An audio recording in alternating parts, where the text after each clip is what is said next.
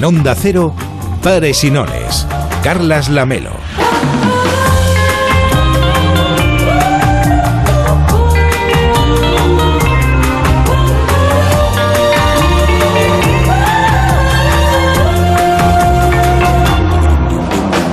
¿Qué tal? Muy buenas noches. Hoy venía caminando por la Rambla y pensaba en los documentales. Pero no en los documentales de animales, sino en los que proliferan en las plataformas de televisión a la carta. Y ya no le cuento a usted en YouTube.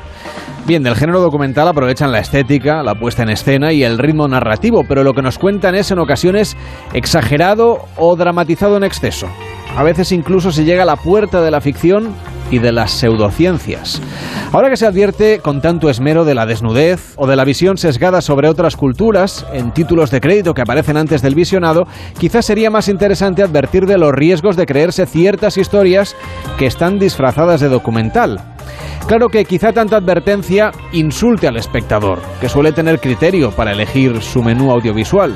Como en la vida podemos alimentarnos a base de comida basura o disfrutando de una variada dieta saludable.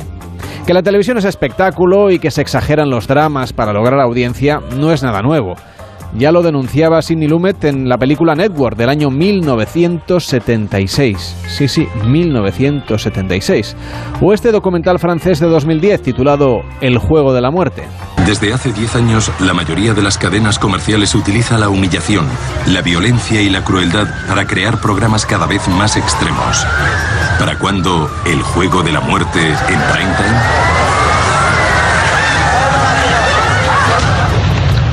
Hoy en Pares y reivindicamos el género documental, pero el que busca informar y explicar la realidad exigiendo un poco de compromiso a la audiencia, reconociendo entre todos que la realidad es compleja y que entenderla es un ejercicio que requiere también de cierta disciplina y de cierto esfuerzo. Participa en Pares y Nones 93 343 5450 93 343 5450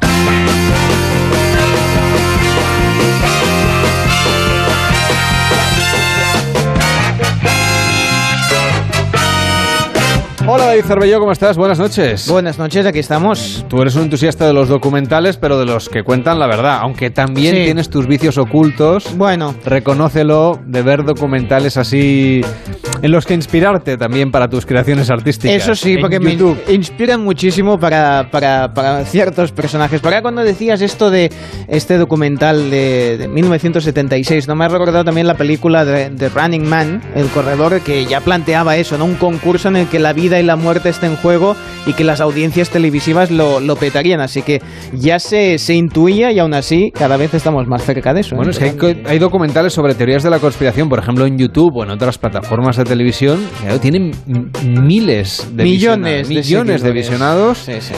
Y claro, lo que no sabemos es si la gente se lo cree o lo ve por el vicio de. Bueno, de, de- de- Me temo que se lo gusto, Pero claro, hay quien se lo crea después Sí. de todo. Bueno, solo hay que ver el movimiento antivacunas y todas estas historias que son de verdad, de verdad, de verdad. Por no decir la cantidad de youtubers que hablan, por ejemplo, sobre la muerte de Kennedy, sobre el aterrizaje en la luna o sobre Terraplanismo. no sé, el, terraplanismo o los lagartos que nos invadieron no sé cuándo. Sí, sí, Eso sí, es uno de mis preferidos. ¿eh? Y los que- Illuminati, Exacto, los- son, estos géneros que bueno que siempre que siempre atraen a mucha gente y a mucho público en, en muchos lugares. eh, Sí, y en otros planos astrales también. Claro que hablando de fake news, nada más y nada menos que me aparece un vidente aquí en el estudio. Bien, es evidente, porque la gente quiere saber la carta astral, la previsión, eh, qué pasará con los nacidos el 20 de agosto, 20 Pero antes de que me hable usted de los nacidos mañana, Sí, que, que esto sí que es hablar del futuro, claro. Sí. Bueno, también de los que mañana celebran su cumpleaños. bien. Pero mm, ¿usted ha salido alguna vez en algún documental? Es que su, su cara me resulta conocida. Bueno, alguna vez he acertado eh, que quién ganará la liga. eh, o, o qué piloto de Fórmula 1 ganará el Mundial, cosas de estas. Y a veces me he enfadado pues con otros contertulios, eh, porque bueno, porque uno tiene un poco de carácter. Pero un, pero un contertulio que se enfada es un... Sí, es una Es, cagarruta. es una- al revés, es un activo para una cadena. ¿no? Bueno, un activo, un activo. Eh, pero a mí me ponen muy nervioso si se ponen con los astrólogos que hace un millón de años que estamos mirando las estrellas y analizando lo que pasa. Bien, me calmo. Sí, Vamos mejor, allá. mejor, mejor. Los nacidos el vigésimo día de mes están regidos por El mes el... de agosto, mañana. Sí, bueno, Porque todo- esto no vale para toda la gente nacida en 20, por ejemplo. ¿no? Bueno, sí. Tiene que ser sí. 20 de agosto. Bueno, pero el 20 es 2 más 0, 2. 2. El número es el 2, que es la luna. ¿eh? Pero la carta es el juicio. ¿eh? O sea, la carta del, del arcano mayor es el juicio. Me he perdido, pero vale. Bien, los nacidos el 20 de agosto deben tener cuidado con las adicciones a las drogas, así como al sexo, la comida o las relaciones amorosas. Bien, lo tienen todo, ¿eh? Les va la caña a los del día 20. Por eso sus puntos fuertes serán imaginativos, comprensivos y valientes. Sus puntos débiles son conflictuados los que tengo aquí colgados, solitarios y evasivos. Bueno, pues si conocen a alguien que nace o nacerá el día 20, pues ya saben Se nos de van a que- enfadar los oyentes que mañana celebren su cumpleaños. Bueno, ¿Se ha llamado usted? mm, Por ejemplo, nació HP Lovecraft, ¿eh? Sí, todo el mundo lo conoce, pero ¿qué era HP? ¿Eh? No era una impresora, ¿eh? Bien, vamos a ver. Y, ta- y también Robert Plant, ¿eh? De Led Zeppelin. Muy bien, pues tienen cualidades y son artistas y adictos a ciertas cosas. Ya acertó ya. Acertado bastante. Bueno, pues nada, señor Bien. Vidente, gracias. ¿eh? Me Bien. tiene que dejar usted ese libro gordo Este de libro petete es- que lleva usted. Es mi manual. Sí, a ver, mi cumpleaños. Sí, ya se lo diré un día con calma. Dígame usted el número, al menos. Pues, ¿Qué- eh, qué ¿Esto de- sirve, sirve para la lotería o algo? No, eso no. Para nada. Para nada más. Ni, para nada, ni, per- ni da permanencia en el móvil ni nada. No, ni puntos. No, nada, no, para pues nada. entonces no quiero saberlo. Déjeme En tranquilo. Onda Cero, pares y nones. Carlas Lamelo.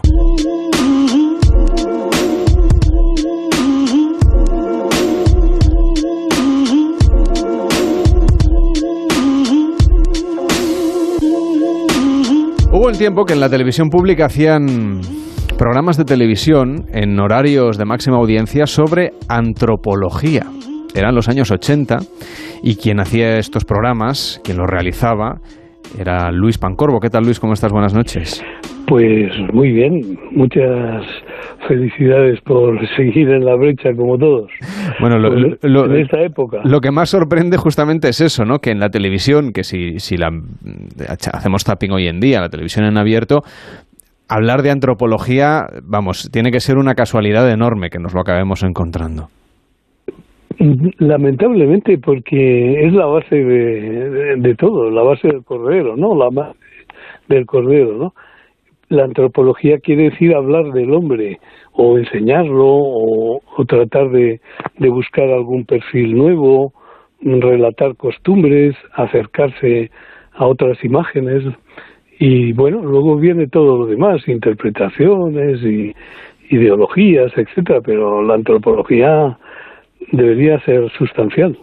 Toda aquella serie documental de más de 130 capítulos de otros pueblos que se empezó a emitir en el 83 y que duró varias temporadas en televisión, eh, se convirtió también en una manera de una ventana abierta al mundo, ¿no? En una España además que estaba en un momento de, de eclosión después de la transición y en unos años de muchos cambios sociales en nuestro país, en los que además a través de la televisión podíamos ver todo ese mare magnum de, civilizaciones y de pueblos y de culturas y de tribus y de razas que, que habitan en nuestro planeta. Mm, Si, si tiene algún valor específico aquel programa y, y mi trabajo fue coincidir también con las dos últimas décadas del siglo XX y la primera del siglo XXI. Y por lo tanto, bueno, pues yo no sé si son conscientes de televisión española siempre de que tienen eh, a lo largo de más de 100 capítulos, 120 en concreto, pues imágenes que corresponden a momentos irrepetibles de, de muchísimos pueblos, no ya tribus, sino de- pueblos enteros, que, que vivían y, y viven, aunque no siempre de la misma forma, vienen en el Amazonas, vienen en las riberas del Sáhara, en las islas de, de los mares del sur, etcétera. Y por lo tanto, aquella oportunidad de, de filmar todos aquellos momentos en aquella época, creo que aparte de todo es un testimonio histórico. Alguno de esos pueblos seguramente ya no vive de aquella manera y quizá alguno ni siquiera exista ya como tal, ¿no? Se habrán integrado en otras comunidades. Sí, desde luego el choque cultural, que quiere decir que una cultura más dominante con su lengua más dominante absorbe a otros que, que, tienen eh, menos capacidad de resistir con su identidad, pues todo eso ha hecho muchos estragos, ¿no? Y el mundo, pues como se suele decir, está más globalizado, más, más unificado con ciertos patrones que corresponden pues a las comunicaciones, a la vestimenta, incluso a las comidas, ¿no? Y todo eso pues eh, ha, hecho que si quisiéramos volver a los pigmeos del, del bosque tropical de Lituri en el Congo, donde yo estuve acampando junto a los iglús de hojas que tenían aquellos pigmeos para, para vivir y estábamos frente por frente de ellos conviviendo y filmándolos, pues pues ya no, no podría ser, no podría ser porque eh, en esa después de 30 años, más de 30 años, pues ha, ha, habido guerras, ha habido matanzas y ha habido una absorción de la de la vida primitiva, eh, por llamarla primitiva entre comillas, pues eh, eh, muy muy deleteria para muchos pueblos. Imagínate ahora quien quiera ver una caravana de la sal eh, en el Níger, ¿no? En, el país Níger, pero en el desierto del Sáhara. Pues allí, vamos, lo primero es que es casi imposible acercarse por, por la guerrilla y el terrorismo que, que hay, etcétera, ¿no? Y respecto, por ejemplo, mm, algunas islas de, del Pacífico Sur, pues estoy seguro de que si volvería a una de ellas en un país que se llama Kiribati, pues ya tendría que mojarme eh, hasta hasta las rodillas en lugares donde antes entraba en sus cabañas estando seco, porque el mar está aumentando y por eso las gentes de allí eh, han emigrado a otros sitios más altos o incluso están pensando en comprarse tierras en Fiji porque son más altas, porque sus sitios pues, pues van a acabar dentro de poco debajo del agua. En el primer episodio de aquella serie hablabas de los, hablabais de los masáis y unos episodios más tarde de los chinos. Aquí sí que las cosas han cambiado mucho, ¿no? China se ha transformado completamente. Bueno, eh, eh, se ha transformado y nos y nos ha transformado. Eh, donde vivo en Madrid, pues pues eh, hay en, en una calle cercana pues dos o tres tiendas chinas que, que abastecen de, pues ya sabéis, de, de todas esas cosas que, que antes vendían pues a lo mejor una docena de tiendas españolas y, y que ahora es eh, solo una tienda de, del llamado pues eh, un chino, ¿no? Eh, un señor chino, ¿no? Que no tengo nada en contra de, de esta población, ¿no? Y eso por decirte eh, el arraigo que tienen los chinos incluso en nuestra vida cotidiana, ¿no? Pero por otro lado cuando estuve filmando en, en Pekín eh, hace pues eso en el año 82 estuve allí filmando no veíamos un coche no se veía un coche. Cuando cuando se veía un coche por Pekín era uno que pasaba un, gran, una gran limusina negra con, con las cortinas echadas de un gran magnate o de un gran dirigente del partido, ¿no? Más bien dirigente del partido que no magnate, porque ahora sí que hay magnates, ¿no? Y, y en cambio era un mar de bicicletas, era todo el mundo andando en bicicletas, ¿no? Bueno, pues fíjate que, qué, qué convulsión, qué cambio, ¿no? Y, y lo que queda por ver todavía, porque el cambio solo ha empezado.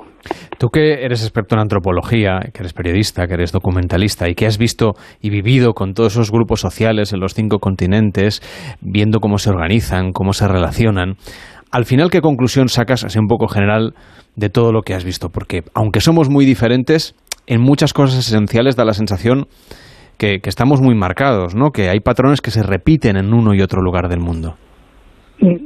Sí, siempre he defendido que, que eh, solo hay una especie, que es la especie humana, que, que hay más identidad en el género humano que, que, en el reino animal y por lo tanto que las diferencias, aunque existen, son mucho menores a, a los parecidos sustanciales que hay entre las personas en sus reacciones, en sus eh, comportamientos, en, su, en sus ambiciones, hasta en sus sueños, me atrevería a decir, aunque luego se pintan de colores y de dioses y de vegetación en algunos casos, ¿no?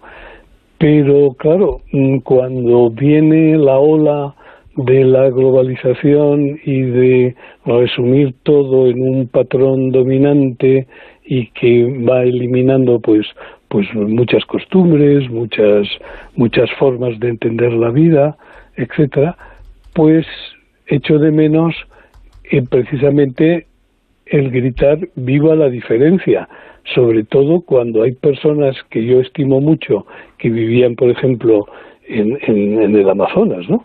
En las tribus, muchas de las tribus con las que pude convivir y filmar en el Amazonas eran y podrían serlo todavía si, si nosotros o algunos que tienen poder se lo permiten, los mejores guardianes de, de la diversidad y del clima y, y, de todo lo que está en peligro y que se llama ahora eh, cambio climático, cambio climático por no decir el incendio climático, pero no solo eso, ¿no? Porque también los mares están en peligro y hasta hasta la corriente del Golfo, ¿no?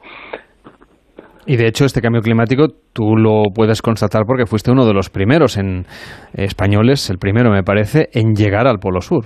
Eh, sí, sí, exactamente. En 1969, eh, eh, en el, hace un año, pues eh, eh, hace año y medio, pues mm, hice 50 años de haber tenido la suerte de pisar los 90 grados de latitud sur, que quiere decir el polo sur. Esto no significa que yo tenga una enorme capacidad de esquí, ni de resistencia al frío, ni nada de todo esto pero es que, bueno, pues pude conseguir aquello porque me llevaron en un Hércules de la Marina norteamericana dentro de un programa científico, un Hércules que aterrizaba con esquíes en, en esa latitud que muy poca gente todavía ha podido visitar, ¿no? Aparte de que no hay nada allí más que una gran meseta helada. Pero he podido volver en el 19 por la parte de la península antártica, por Chile, y desde luego mi impresión, diríamos una impresión que no es la de un científico, sino la de un observador, es que aquello se está deshelando. No, no a tanta velocidad como Groenlandia, por ejemplo, que la, la, el deshielo de Groenlandia mm, ya me parece que tiene influencia directa en la corriente del Golfo. Y si se desestabiliza la corriente del Golfo, ya mm, el clima no es que vaya a cambiar, es que es que va a ser otro clima distinto en el planeta, ¿no? Y por lo tanto pude ver unos cambios tremendos en el deshielo que hay en la Antártida, aunque sean menores que los que hay en el Ártico. Luis, ¿cómo organizabais la producción? Lo que es preparar un programa de reportajes recorriendo todo el planeta y conociendo además a grupos muchas veces aislados con los que establecer contacto seguramente no era fácil. Pues, mm, Carlos, eh, parece increíble que, lo, rememore, ¿no? Pero yo echaba cartas. O sea, en aquella época, para dirigirme a la posibilidad de, de ver a los bosquimanos, pues no, no había ninguna otra vía de comunicación, no había una embajada o no había eh, a veces ningún otro camino que escribir a, un ministerio, por ejemplo en Gaborone, que es la, la capital de Botswana, esperando que con suerte algún funcionario de allí viera una cosa eh, curiosa de, alguien de, de, la televisión española que le pedía permisos para, para visitar el Kalahari y a los, y a los bosquimanos, ¿no? Eh, mm, estuve haciendo programas en el Amazonas sin ni, ni el menor indicio de un GPS. Es decir, yo he estado en sitios del Amazonas que no podría volver de ninguna forma, porque íbamos en una, en una canoa y era bastantes días hasta llegar a un poblado, por ejemplo, de los Yanomamis, y cuando llegaba la noche dormíamos en el primer sitio que donde había una playa y luego el bosque y entre dos árboles eh, eh, tendíamos las hamacas para pasar la noche.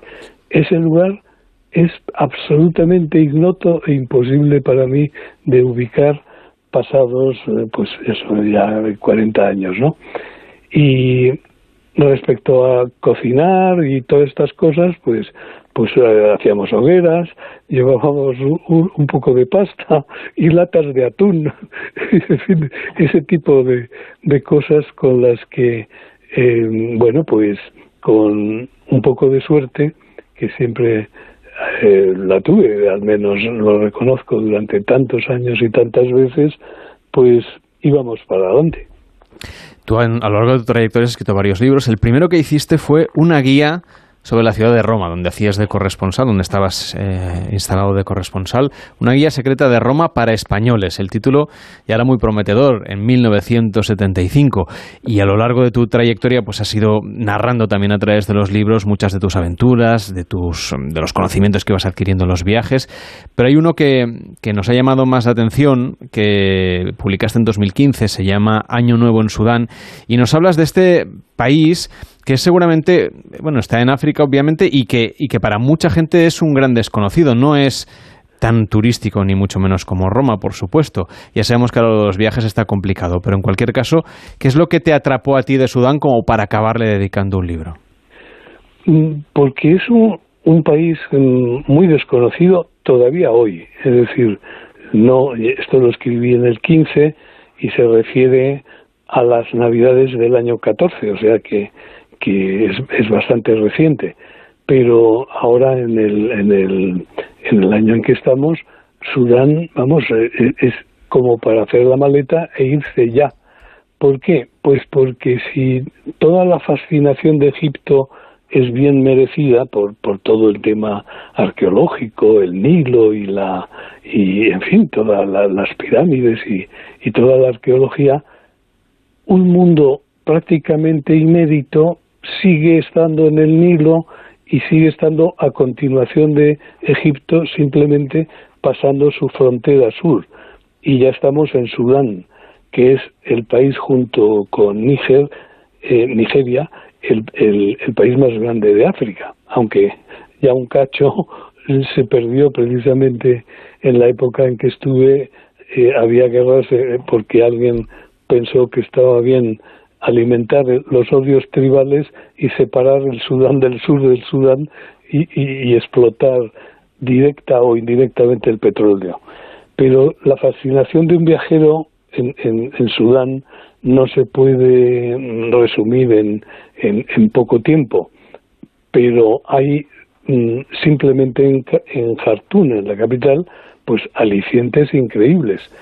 Te das una vuelta desde el centro y dos ríos confluyen allí mismo, uno que se llama el Nilo Blanco y otro que se llama el Nilo Azul, que en realidad son el mismo río, pero donde empieza realmente el Nilo es en Jartún, porque esos dos grandes ramales pues que nacen uno en, Etiopía, en el lago Tana, y otro, eh, bueno, pues remontándonos mucho en una fuente de Ruanda y luego pasando por el Tanganica y el Victoria, etcétera, pues confluyen en Jartum y entonces ves perfectamente esa confluencia de dos grandes corrientes, dos ríos de dos colores que se juntan y forman ya el Nilo que todavía tiene mucho camino hasta desembocar en el mar, ¿no? ¿Y, Eso por un lado. Ah, pero luego la arqueología. Que también es muy remarcable, ¿no? Que es más conocido Egipto en este sentido.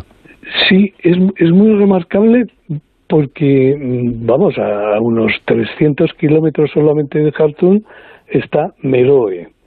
Y Meroe, mm, bueno, pues es algo de las cosas que, que uno eh, puede, mm, diríamos, imaginariamente subrayar como qué hay que hacer antes de, irse al otro barrio. Bueno, pues a lo mejor, si se puede, pues ir a Meroe, ¿no? Porque no encontrarás, en, en, primer lugar, más que tu sombra a veces, ¿no? Porque allí no hay ninguna masificación de turismo, ni de viajeros, ni nada. Y en cambio, la, la cantidad de pirámides que hay eh, en Meroe de los llamados faraones negros, de las dinastías de, faraones nubios que hubo pues durante, durante muchos cientos de años, eh, dejaron unas pirámides que al mismo tiempo son de color negro, es decir, que están construidas con, con un material, una, una piedra de, de color negro. Y una curiosidad que siempre me ha quedado es que todas ellas las han cortado el pináculo. E, es decir, que son, no son tan grandes como naturalmente la de Keops y Kefren y, y Miquelino en, en, el Cairo, pero aunque no son tan grandes, son eh, impresionantes, pero sin el pináculo. Y entonces pregunté, ¿y esto por qué es? Porque a todas les falta la punta. Y entonces es que hubo un, un médico italiano que se llamó Ferlini que en el siglo XIX quiso explotar los presuntos tesoros que había en las tumbas de los de los faraones nubios de esas pirámides. Y entonces la, la manera que se le ocurrió de, de ir a por esos tesoros y alguno encontró fue cortándolas por arriba Luis Pancorbo, ha sido un gusto poder charlar contigo, reflexionar también sobre, bueno, lo que veíamos en la televisión en los 80 y lo que a lo mejor nos ofrecen hoy en día.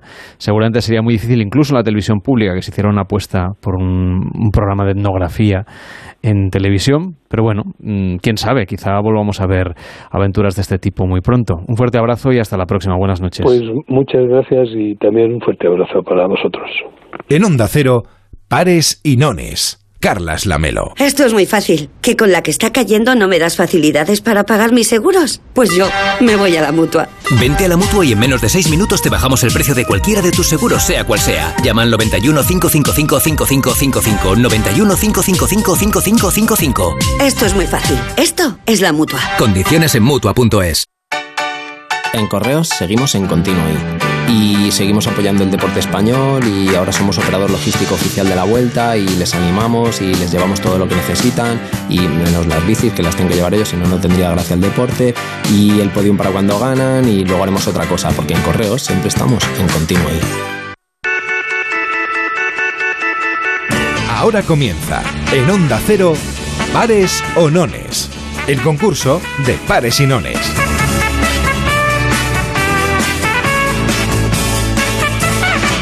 Un concurso en el que es muy fácil participar, solo hay que llamar al 93 343 54 50 y elegir pares o nones. Yo lanzo el dado en directo, si habéis acertado 10 puntos para la comunidad autónoma que hayáis escogido y si falláis solamente 5. Pero no importa porque cuantos más participéis, más puntos para las comunidades autónomas y al final del verano sabremos cuál es la comunidad autónoma que ha ganado.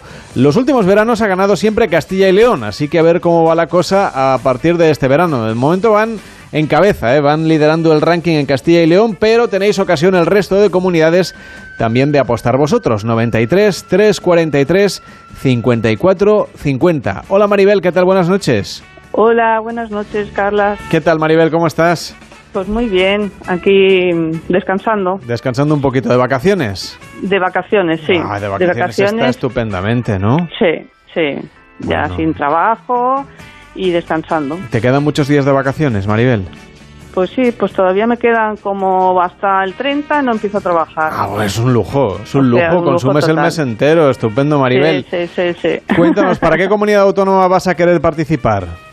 Para Castilla y León. Pues vamos con Castilla y León, ¿pares o nones? Pues pares. Pares. Y sale un 6. Pues pares.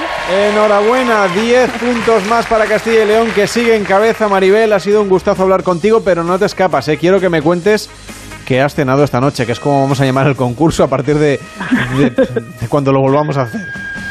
Pues he cenado pues una tortilla a la francesa y un poco de fruta. Ah, pues muy está, saludable, muy saludable, Sí, muy sí. ligero. O sea que tú en vacaciones no te descontrolas con lo de la No, no, alimentación. no, no. Está muy bien, hay No. que cuidarse la operación bikini todo el año. Todo el año, eso. Claro que sí, Maribel. Muchísimas gracias por participar y que vaya bien. Pues, Buenas noches. A vosotros, buenas noches. 93 343 54 50 93 343 54 50 el teléfono de pares y nones es tan fácil como lanzar un dado y si aciertas 10 puntos para la comunidad autónoma que tú hayas elegido si fallas no pasa nada 5 puntos solo por el hecho de haber intentado digamos que tu comunidad autónoma llegue a lo más alto de este ranking que ponemos en marcha los veranos aquí en Pares y Nones. Nos acompaña Isabel. ¿Qué tal Isabel? ¿Cómo estás? Buenas noches. Hola, ¿qué tal? Bien, bien, ¿Cómo va todo? ¿Cómo va todo, Isabel? Muy bien, muy bien, va todo muy bien. ¿Sí, de vacaciones también? De vacaciones Ah, está muy bien. Está y bañándome en la piscina. Ah, pues si, uno tiene piscina cerca, ¿verdad? El verano es otra historia. Sí, sí, sí. Bueno, Isabel, cuéntanos, ¿qué has cenado? Pues pan con tomate y una tortilla. Ah, muy bien, pues un poquito de pan con tomatito, una tortillita. Eh, Eso también está muy saludable, ¿eh? como nos contaba antes Eh, Maribel, Muy sano. ¿verdad? Y además se hace fácil y rápido. que En verano eso conviene. Bueno, no, pues- no, oye, y así no se engorda. Venga, eh, pues, es verdad que sí que decíamos antes que hay que mantener la línea, aunque sea ya Sí. con casi llegando a septiembre. Bueno, pues en cualquier caso aquí mantenemos la línea. Isabel, cuéntanos, pares o nones y para qué comunidad autónoma. Para Barcelona. Para Barcelona, para Cataluña. Venga, pues vamos a votar por Cataluña, pares o nones. Pares. Pares, lanzamos el dado. Uy, se me ha ido debajo de la mascarilla. ¡Un 2! ¡Enhorabuena! Isabel, Ah, para, mira. para Cataluña, 10 puntos más que le hacían falta porque está en el tramo bajo de la clasificación. Así que gracias a tu voto, Isabel, pues 10 puntitos más para Cataluña. Que vaya bien, muy buenas Muy noches, buena nit. Muchas gracias. Hasta luego, Isabel. Muy amable.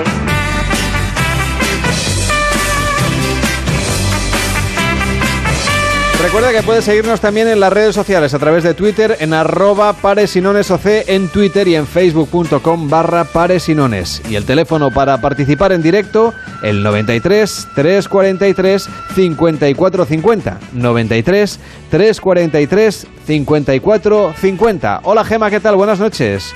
Buenas noches, ¿Cómo estás Gema? Pues contenta de estar con vosotras. Y nosotros encantados de saludarte, de poder charlar contigo. Cuéntanos, ¿para qué comunidad autónoma vamos a jugar en este juego de los dados de pares y nones? Pues mira, yo casi que también para Castilla y León. Para Castilla y León, pues a ver, que Castilla y León ya sabéis que está en lo más alto y, y bueno, gracias a muchos oyentes que llaman, sean de Castilla y León o que deciden votar. El otro día nos llamó un señor que decía que solamente por tocar, él era de, las comuni- de la comunidad valenciana, que solamente porque había rival- rivalidad entre comarcas de la comunidad valenciana, que él prefería votar a Castilla y León. Así que imagínate.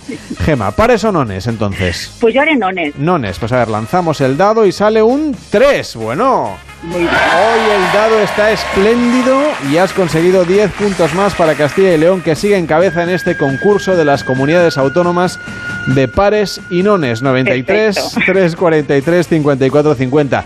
Gema, muchísimas gracias. ¿Estás pasando mucho calor tú este verano o te vas Mm, ahí- Es tolerable, es eh, tolerable. lo, lo vas llevando, ¿no? Estoy todavía trabajando y con el aire acondicionado se está bien. Ah, bueno, eso es otra historia. En verdad, trabajar tiene sus cosas, pero trabajar en agosto se va a otro ritmo, ¿no? ¿De qué trabajas Exacto. tú, Gema? Estoy en un despacho. Ah, pues en un- suele haber menos trabajo, los jefes no están, ¿no? Sí, todo es más, más relajadito. Todo es más relajadito. Bueno, pues Gema, cuando lleguen las vacaciones, que las disfrutes, que vaya bien. Buenas noches. Muchas gracias, adiós.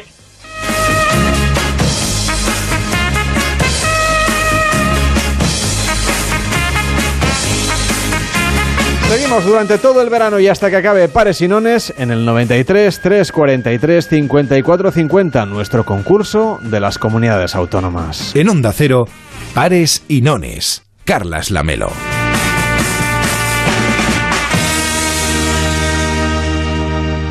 Se interna por el dormitorio, entra en la cama, centra Energisil.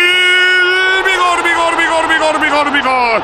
Energisil, vigor. ¿Quieres ver bien, verte bien y que te vean bien, sin renunciar a la moda? Porque sabemos lo que quieres, en Óptica Roma tienes las mejores marcas a precios increíbles. Ahora, atención con un 40% de descuento en gafas graduadas y de sol. Somos Óptica Roma, tus ópticas de Madrid.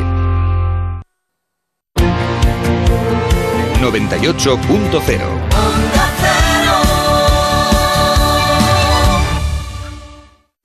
Solucionesconhipoteca.com. Préstamos desde 10.000 hasta 3 millones de euros. ¿Necesita liquidez? ¿Necesita dinero hasta la venta de su casa? ¿Necesita un préstamo para cancelar deudas o un embargo? Solucionesconhipoteca.com. 91 639 9407. Préstamos desde 10.000 hasta 3 millones de euros. Solucionesconhipoteca.com. Grupos Eneas. Si es que ya lo digo yo siempre, dúchate que sale económico, pero eso sí, hazlo en un plato de ducha de Duchamanía. Hazme caso, ¿no ves que una bañera tiene más peligro que meter los dedos en un enchufe? Y mira que son bonitos los platos de ducha de Duchamanía. Oye, con suelo antideslizante, sus mamparas, para entrar a vivir, pues eso, dúchate que sale económico y llama a Duchamanía, que no me enteré yo que no lo haces. En Madrid, Paseo del Molino 6, 91 468 4907 y duchamanía.es. Onda Cero, Madrid. Desde 1940 Cecchini es el vermut artesano de Madrid. Sus diferentes variedades nos ofrecen una experiencia única, porque los vermuts Cecchini son sinónimo de excelente elaboración y crianza. Disfrútalo con un buen aperitivo en tu bar y terrazas favoritos y ahora también en tu casa. Entra en vermutcecchini.com y elige el tuyo. Vermut Cecchini, tu vermut. Ahora más que nunca es el momento de recurrir a los profesionales de limpiezas Leticia, expertos en limpieza y desinfección de todo tipo de superficies desde 1990. Un servicio profesional y eficaz con soluciones a medida para eliminar todo tipo de virus, bacterias y hongos. Entre en limpiezasLeticia.net o llame al 91 681 35 58. Ahora más que nunca, Limpiezas Leticia.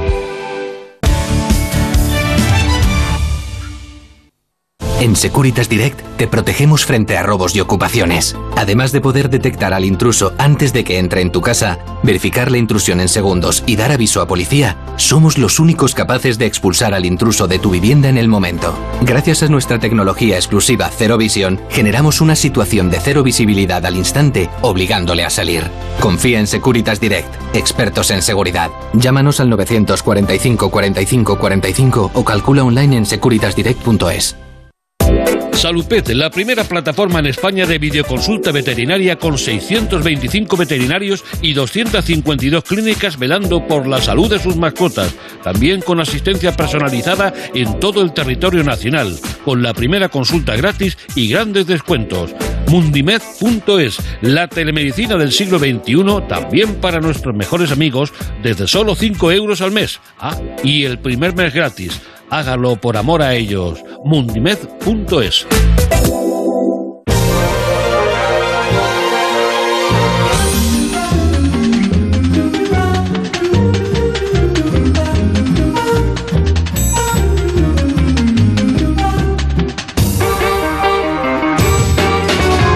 ¿Qué tal, Pablo Mérida? ¿Cómo estás? Muy buenas noches. Hola, buenas noches, Carlos, ¿qué tal? Que nos queremos ir al cine durante este fin de semana, porque parece, parece que la cosa se va animando con nuevos estrenos y con nuevas propuestas cinematográficas. David Cervelló está encantado porque tiene muchas ganas de disfrutar de las palomitas y del aire acondicionado. Sí, sí, en espe- no sé en qué orden, pero depende. De, bueno, pero si estás cerca de alguien, Pablo siempre nos ha dicho que las palomitas no es un buen compañero, ¿no? bueno, quizá para una cita romántica no sea lo, igual- igual no. lo mejor. Yo tengo Eh, una teoría además- sobre eso, que es por qué empezamos seleccionando de una en una las palomitas y terminamos aumentando Apuñados, y al apuñados. final es apuñados. Y yo es una cosa que lo paso mal, o sea que intentaré... Pablo eres de... com- Bueno, ya sé que no comes palomitas en el cine, pero si, si tuvieses que comer palomitas, o en alguna circunstancia en que tu vida te ha llevado a comer palomitas, ¿lo has hecho a puñados o lo has hecho de una en una? Siempre palomitas de colores y apuñados. ¿De colores? Sí, sí, sí, No palomitas de colores. no te creo. Sí, sí, sí. Siempre, siempre. Palomitas de colores y apuñados. Y además a, a manos llenas y de esto que luego cuando acaba la película tienes todo el regazo lleno de trocitos de palomitas que además al ser de colores son pegajosas y se, se- te quedas en plan croquetilla durante un, un ratito. Lo que pasa es que yo os iba a decir que ahora, si yo no soy, nunca he sido muy eh, adicto a, a la palomita en el cine, ahora un poco menos, porque claro, eh, te da una cierta sensación Hay que de algo... por debajo de la mascarilla, ¿no? Bueno, en teoría no. En teoría te dejan eh, quitarte la mascarilla para tomarte la palomita y luego te la tienes que volver a poner. Madre o sea, mía, es un complicado. ejercicio un poco complicado. Y, a ver, siempre y te puedes además- poner un puñado entre, dentro, entre la mascarilla y la boca, ir, ir como si fueras una rana cogiendo, cogiendo las sí, palomitas pero- de dentro de tu propia mascarilla. Pero además yo creo Como que... un mm, hámster. o- te, te, te, te, mm, mm, eh, llena de, de este sentimiento de ilegalidad, ¿no? Que tenemos últimamente an- ante hacer cualquier cosa así que dices, ay, yo creo que esto no lo debería hacer y, y la gente te mira mal de reojo y tal. Con lo cual yo creo que es mucho mejor, oye, las palomitas en todo caso te las tomas luego en casa o, o si no, no te las tomas. Y nos llegan un montón de propuestas para ir al cine en estos días, sea como sea, con las palomitas, sin palomitas, de la manera que sea, como por ejemplo esta de Free Guy, que resulta que un tipo descubre que es un personaje de videojuego. Joe, los lunes son duros, ¿no? ¿Tú lo has dicho, Guy? Sí. No pase un buen día. Pase un gran día. ¡Todo el mundo al suelo! Oye, Bad, ¿alguna vez has pensado que tiene que haber algo más? ¿Más de qué? De lo que hacemos día tras día. Que nos disparen, nos atropellen, nos tomen como rehenes. ¡Todo el mundo al suelo! ¡Venga! Hoy va a ser distinto. Hola. ¿Es estilo el show de Truman esto o o no tiene nada que ver? No, no tiene nada que ver. es, es, es menos profunda, es menos profunda. Es, es una peli espectáculo. Yo te diría que es más estilo eh, la, la peli de Lego, ¿te acuerdas la, la primera? Eh, pues va un poco más por ahí el, el tema, ¿no? Eh, es un- una peli dirigida al- a un público absolutamente familiar y para entretenerte. En este caso sí que la podemos calificar abiertamente de película palomitera, porque, porque lo es. Eh, es. Es la nueva producción que ha dirigido Sean Levy, que fue el responsable de la trilogía de Noche en el Museo y también director de, de muchos de los episodios de Stranger Things, la, la popular serie de televisión. Eh, en esta oca- ocasión cuenta con Ryan Reynolds como protagonista, que eh, interpreta a, bueno, el típico trabajador de un banco, que por eso te digo, el, personaje de Ryan Reynolds a mí me recuerda un poco al, al de este del ego, siempre muy optimista, muy positivo, eh, viviendo en una realidad que, eh, claro, para el espectador es un poco chocante porque van pasando unas cosas muy de videojuego, pero para él es su realidad y él considera que su mundo es así, hasta que aparece un personaje femenino que le va de- mm, a desvelar que, que él es un personaje de videojuego y que todo el universo que conoce está en peligro porque el creador del videojuego está dispuesto a destruirlo. Entonces, como, como contrapartida, él decide, eh, mm, bueno, primero luchar en solitario por la defensa de, este mundo de videojuego y luego acabar uniendo a todo el mundo en, bueno, en, en la lucha contra el propio creador del videojuego. Es, es una peli, ya os digo, de, de mucho, muchísimo efecto especial, o sea, es prácticamente toda la película un efecto especial, eh, muchísimo sentido del humor, con muchos guiños, muchas cosas que, a los espectadores eh, seguro que les, les va a hacer gracia y les hace reír, pero también meten así de tapadillo pues alguna reflexión ¿no? sobre el tema de, de libre albedrío, de lo que realmente uno puede hacer, si todo está escrito, no está escrito. Es decir, una serie de mm, bueno, reflexiones que a lo mejor también nosotros en nuestro día a día nos hemos hecho en alguna ocasión, ahora, mm, bueno, pues llevado a- al terreno del entretenimiento, pero que tiene, le, da también su, su puntillo. ¿eh? Una, ya, ya os digo, una película plena, plenamente eh, veraniega, yo creo que llega en un momento espléndido, y de estas en las que, bueno, mm, uno se sienta en la butaca a disfrutar y con o sin palomitas, desde luego pasar un rato estupendo. Pero también podemos ir al cine a pensar. Por ejemplo, nos propones una película danesa que primero que el cartel es muy sugerente y un poco bueno sorprendente es con muchos alimentos por ahí claro lo que nos explica en realidad es la historia de una pareja de cocineros que ansían una estrella Michelin y creo que es una película buena para ver en esta época del año porque nos va a hacer pensar en las pequeñas cosas buenas de la vida que dejamos pasar pues a la búsqueda de grandes proyectos. En fin, la película se llama nada más y nada menos que Un bocado exquisito. Es una película eh, protagonizada por Nicolás Coster Baldao, que es un actor muy, muy, muy de moda últimamente, y que él interpreta esto a un cocinero mm, bastante ambicioso que, impulsado por su propia pareja, eh, bueno, pues se meten en una espiral de perfección, de crear un restaurante único, con unos platos exquisitos, siempre con el objetivo, el punto de mira puesto en lo que tú comentabas de obtener una estrella Michelin, que eso es, como si dijéramos, el colmo de los colmos para ellos. Eh, el problema es que esta pareja tiene también dos eh, niños pequeños a los que desatienden y a los que dan un poco la espalda por, por esta obsesión de, de la perfección en la cocina. ¿no? Eh, bueno, sí es un poco una reflexión que, que nos propone también ya desde un punto de vista mucho más adulto en este sentido de que a veces eh, anteponemos nuestras carreras profesionales con, de una forma un poco obsesiva, eh, olvidándonos pues eh, de, de, estos bocados exquisitos que nos, nos propone la vida, desde luego siempre fuera de los restaurantes que son los que, los que tienen mejor gusto. Es verdad que de las películas danesas es difícil que se acaben colando en los grandes estrenos. Eh, quien, tiene que, quien quiere verlas, pues normalmente tiene que refugiarse en las plataformas o esperar algún pase especial en alguna filmoteca o quizá acercarse a algún festival si la proyectan o, o, o si no, pues eso, ir a salas del circuito independiente que, bueno, por desgracia no llegan a todas partes y ahora la gente que está en veraneo muchas veces los municipios de costa o de montaña donde vamos de vacaciones, con suerte quedará una sala de cine y, y seguramente será difícil ¿no? encontrarse con esta película. Sí, no, no son pelis que tienen una distribución muy grande, pero bueno, sí que es verdad que el cine danés en los últimos años está creciendo de forma exponencial, está teniendo mucho éxito.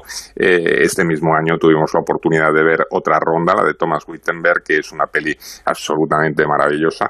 Y yo creo que, bueno, se, se va afianzando. Cierto es que en, en verano es mucho más complicado el que no tengan una gran distribución para tener acceso a este tipo de pelis, pero bueno, el comentarlas yo creo que siempre eh, es importante porque quien no tenga la oportunidad de verla ahora en las salas, seguro que en breve podrá hacerlo en, en alguna plataforma. Pues que la gente se lo apunte, tiene esta propuesta para reflexionar también, ¿no? De esas cosas pequeñas que vamos dejando pasar a lo largo de la vida, pensando en esos grandes proyectos, luego pasa la vida, no nos vamos a poner aquí tampoco trágicos ahora, Pablo, pero es verdad que bueno, que está bien que de vez en cuando el cine también nos haga reflexionar y nos haga pensar en, todas estas historias. Y en este tiempo de vacaciones, pues es bueno también darle un poquito vueltas, a ver si a partir de septiembre hacemos las cosas de una manera un poquito más consciente, ¿eh? que da la sensación que corremos, corremos, corremos, pero no sé si siempre sabemos a dónde vamos. Pero la cosa buena de hablar de cine es que tenemos propuestas danesas, propuestas norteamericanas y también cine francés, en este caso con otra propuesta que se llama Annette. First time I fell in love. Woke up next to the girl. Háblanos, Pablo, ¿por qué tenemos que ir a ver esta película si tenemos ocasión de ir al cine durante los próximos días? Pues Annette, es, eh, estábamos escuchando la voz inconfundible de Adam Driver, que es el protagonista de la peli junto a la actriz francesa Mario Cotillard. Uno de los motivos que nos pueden impulsar a verla es que, eh, bueno, se pasó en el Festival de Cannes con enorme éxito y que es un musical eh, absolutamente diferente dirigido por el siempre controvertido Leox Carax, que es un, bueno, un director muy, muy de culto en el país galo, que nos propone una historia de un matrimonio eh, un tanto singular. Él es un cómico y ella una cantante de gran éxito que, bueno, tienen a su primera niña que da título a la película, es esta pequeña Annette, y una historia de estas muy sorprendentes. O sea, es de...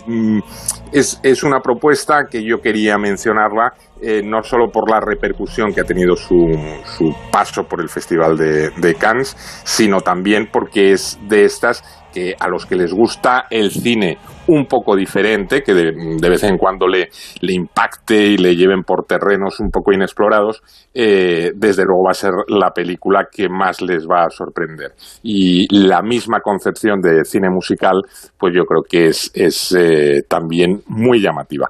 Eh, lo que pasa es que estamos otra vez un poco como comentábamos antes, también es una digamos, mm, peli no mayoritaria, no que vamos a encontrar en cualquier eh, cine, eh, pero mm, sí para tenerla muy en cuenta. Si no tenemos la, la oportunidad de verla ahora, de, de intentar echarla un vistazo pronto, porque es una película que va a dar de, que hablar seguro. Hay una película también muy viajera, muy para el verano, pensando en los viajes de Interrail. De hecho, durante un tiempo se iba a llamar justamente así, Interrail, esta película. Es Descarrilados, que también llega a la cartelera este fin de semana. Sí. Sí, soy yo. ¿Cómo dice?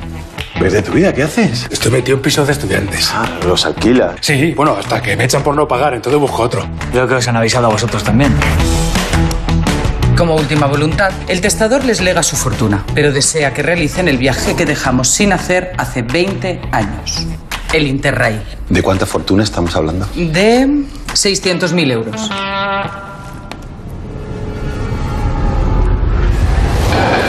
Me Aquí aparecen que Julián López, Ernesto Sevilla, Arturo Valls, vamos, caras muy, muy conocidas para los oyentes que aseguran unas cuantas carcajadas en el cine. Sí, sí, a mí desde luego yo mm, siempre lo pensaba así. A mí me dicen, oye, eh, Pablo, imagínate que eh, te vas de viaje este verano con Julián López, Arturo Valls y Ernesto Sevilla haciendo el Interrail por toda Europa. Yo me apunto sin dudarlo, porque claro, tienes garantizado la, la diversión. Eh, y es, es un poco lo que propone esta peli.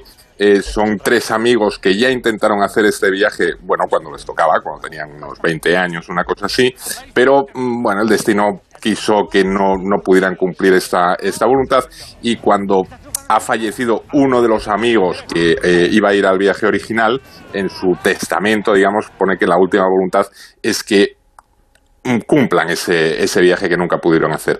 Lo que pasa es que, claro, ahora ellos son unos cuarentones que están totalmente fuera de lugar dentro de un ambiente, que ya sabéis, el, el tema del Interrail muy adolescente, ¿no?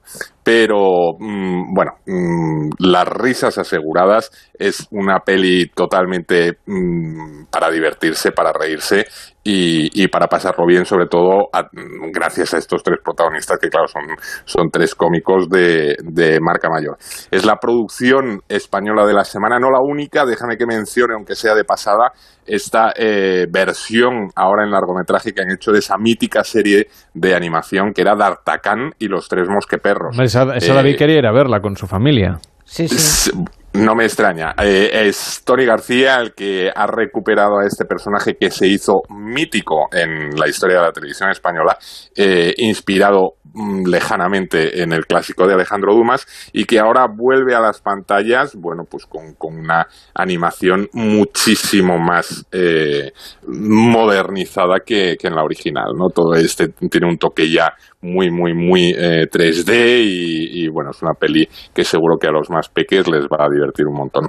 Pues unas propuestas para poder disfrutar del cine durante estos días que buena falta nos hace, para poder complementar las vacaciones, para tener un plan diferente y para disfrutar del aire acondicionado, que con estos calores, hombre, pues no se me ocurre mejor plan que acercarnos al cine. Así que Pablo, gracias por todos estos consejos, por hablar de Free Guy, de un bocado exquisito de Annette y de esta Descarrilados como propuestas de lo que ha llegado. Y no culpen a Pablo ni me culpen a mí, es lo que han estrenado las distribuidoras. Es lo que hay, ¿no?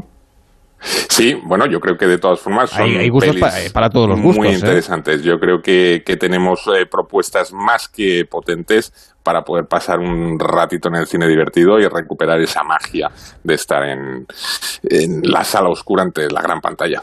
Pues la semana que viene seguimos hablando de cine aquí en Pares y Nones con Pablo Mérida. Que vaya bien, Pablo. Buenas noches. Buenas noches. En Onda Cero, Pares y Nones. Carlas Lamelo.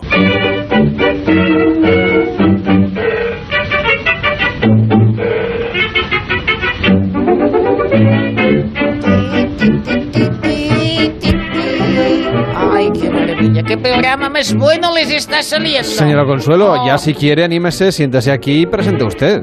No, no, no, me da mucho reparo porque ustedes lo hacen muy bien. A mí me gusta escuchar lo que si quiere, sí, digo si quiere, ¿eh? pero ya es una... Lo que yo quiera es poco relevante. no Bueno, se- pero me no estoy crea. acostumbrando a ponerle canciones Ay, a mí me encanta. y creo que pondría un buen colofón a esta, a esta hora, ¿eh? una pausita desde mi cabina de DJ Consuelo, una canción que hace verano. David Civera, dile que la quiere, oh, wow. que la quiero, que siempre fui sincero. Dile que me estoy volviendo loco por una tontería. Dile que navego entre el amor y el miedo. Dile que me está matando esta melancolía. Usted y yo tenemos que hablar del criterio musical de este programa. Bueno, un poco variadito para que todas las generaciones bailen. Esto es de mover el cuco. Sí, sí, Sí. pero del año 2000, Bueno, 2001. aún vive. Sí, ¿no? Sí. Claro que sí. Venga, viva la música de verano. Si la ves, recuérdale que tiene de par en par las puertas de mi corazón.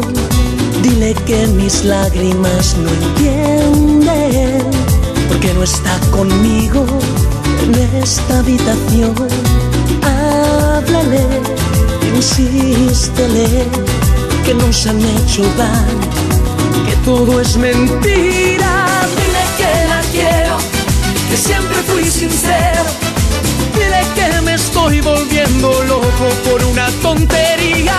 Dile que navego entre el miedo. Dile que me está matando esta melancolía.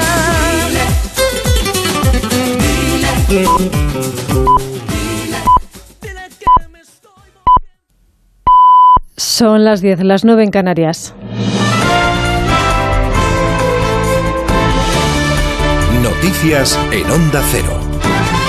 Muy buenas noches. Esta noche, en torno a las 3 de la madrugada, está previsto que parta desde Dubái hasta Kabul otro avión de las Fuerzas Aéreas Españolas. Sería el segundo para recoger a un segundo grupo de personas en Afganistán, según acaba de comunicar el Ministerio de Defensa. Ya no quedaba ningún español en Afganistán, a excepción del embajador y 17 policías, miembros de los GEO y de la Unidad de Intervención Policial. Se calcula que España repatriará a un total de 800 personas. El ministro de Exteriores, José Manuel Álvarez, dice que no cejarán en el empeño para poder conseguirlo. Nos queda seguir trabajando para seguir evacuando a todos aquellos afganos que han colaborado con España en el menor tiempo posible y garantizar la seguridad de todos ellos, así como de aquellas personas que han trabajado con la Unión Europea y cuyo hub será Madrid antes de salir a los distintos países. En nuestro país hoy han llegado las primeras 53 personas en un vuelo desde Kabul, cinco españoles y 48 afganos que permanecerán en el campamento habilitado en la base de Torrejón de Ardó de Madrid. Como máximo estarán allí como 72 horas hasta que se regularice su situación. Todo ello en medio de la polémica por el hecho de que Pedro Sánchez no haya comparecido para dar explicaciones como han hecho otros líderes europeos. Dolores Montserrat es eurodiputada del PP e Inés Arrimadas es la líder de Ciudadanos. Necesitamos un presidente que no despache un asunto tan complejo y tan grave como es Afganistán con un simple tuit. Necesitamos que Sánchez dé la cara. España es un país demasiado importante como para que su presidente no haya dado ya una comparecencia, rueda de prensa y en el Congreso. Una comparecencia que en principio no será antes del próximo miércoles, cuando se reunirá la Diputación Permanente del Congreso. Será entonces cuando se debatirán las peticiones de comparecencias urgentes. Sobre la situación de los afganos en su país, nos llegan muchas imágenes de personas manifestándose con la bandera de Afganistán, en contra, por tanto, de la bandera blanca de los talibanes, pero también detenciones en plena calle de aquellos que la portan. José Luis Herrero Ansola, profesor de Relaciones Internacionales y exfuncionario de Naciones Unidas explicaba hoy en más de uno que es posible que en los últimos 20 años muchos afganos se han acostumbrado a vivir sin los talibanes y ahora no están dispuestos a dar marcha atrás. Ahora parece ser que sí que ha nacido una célula de resistencia liderada por el vicepresidente y con algunos componentes de- del ejército. ¿no? Eh, vamos a ver, yo creo que, que los talibanes están intentando presentar una, una cara ligeramente más moderada y en un primer momento tienen también ellos una, una labor difícil ahora que es, eh, una vez que han tomado el poder, asentarlo. ¿eh? Tienen que retomar todas las estructuras del Estado y de gobierno y hacer las suyas, que no ser tarea fácil, sobre todo porque muchos de los que estén en ellas, aunque no hayan resistido activamente, tampoco serán unos colaboradores particularmente entusiastas de este nuevo gobierno. ¿no? Y ha fallecido en el hospital uno de los cinco heridos en Ponferrada, en León, como consecuencia de un atropello en la terraza de un bar, donde un anciano ha accedido a esta plaza en dirección contraria y ha arrollado a dos mesas de este establecimiento. Uno de los testigos contaba que no estaba sentado en una de esas mesas por cuestión de minutos. Impresión y shock, o sea, unos quedaron que no sabían qué hacer, otros eh, nos movilizamos y bueno, sí que es algo en shock, pero bueno, yo me la llevaré después cuando, cuando caiga en conciencia de que ahí iban a estar sentados mi hijo recién nacido, mi hija y mi mujer justo por donde pasó el coche porque es donde iban a estar. Eran los puestos que quedaban libres.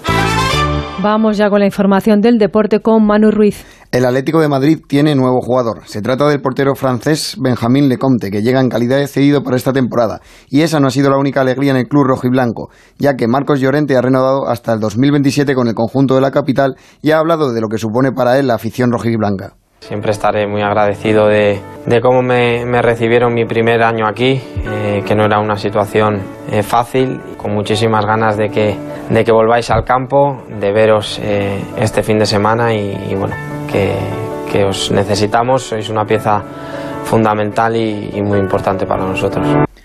En el apartado de bajas, el Atlético ha cedido al Lille francés, al que hasta ahora era su segundo portero, Ivo Girvich, y otro es del equipo de Diego Pablo Simeone. Diego Costa ha sido presentado con el Atlético Mineiro de Brasil. Por último, la Vuelta Ciclista a España se ha disputado la sexta etapa entre Requena y el Alto de Montaña de Cullera, con victoria del danés Magnus Kort y nuevo líder en la general, el esloveno Primo Roglic. Es todo, la información vuelve a Onda Cero a las 11, a las 10 en Canarias, en una nueva edición de La Brújula con José Miguel Azpiroz. Síguenos por internet en ondacero.es.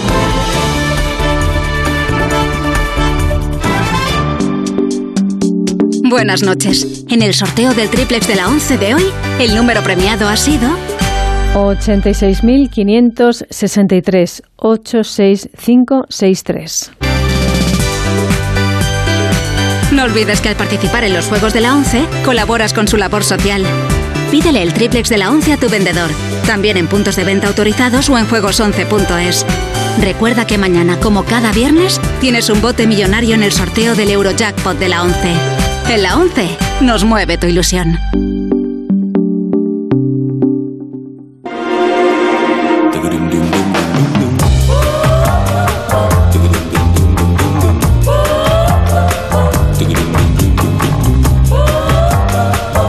En Onda Cero, Pares y. Carlas Lamelo.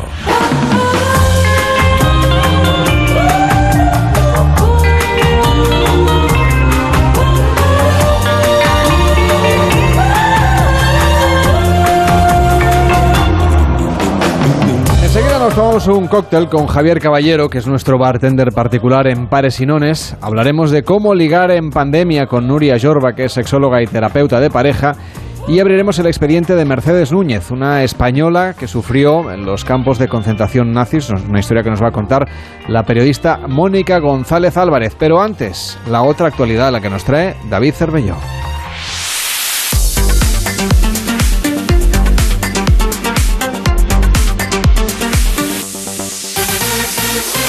En este informativo tan particular, el que se tiene que creer es el de antes, el del boletín.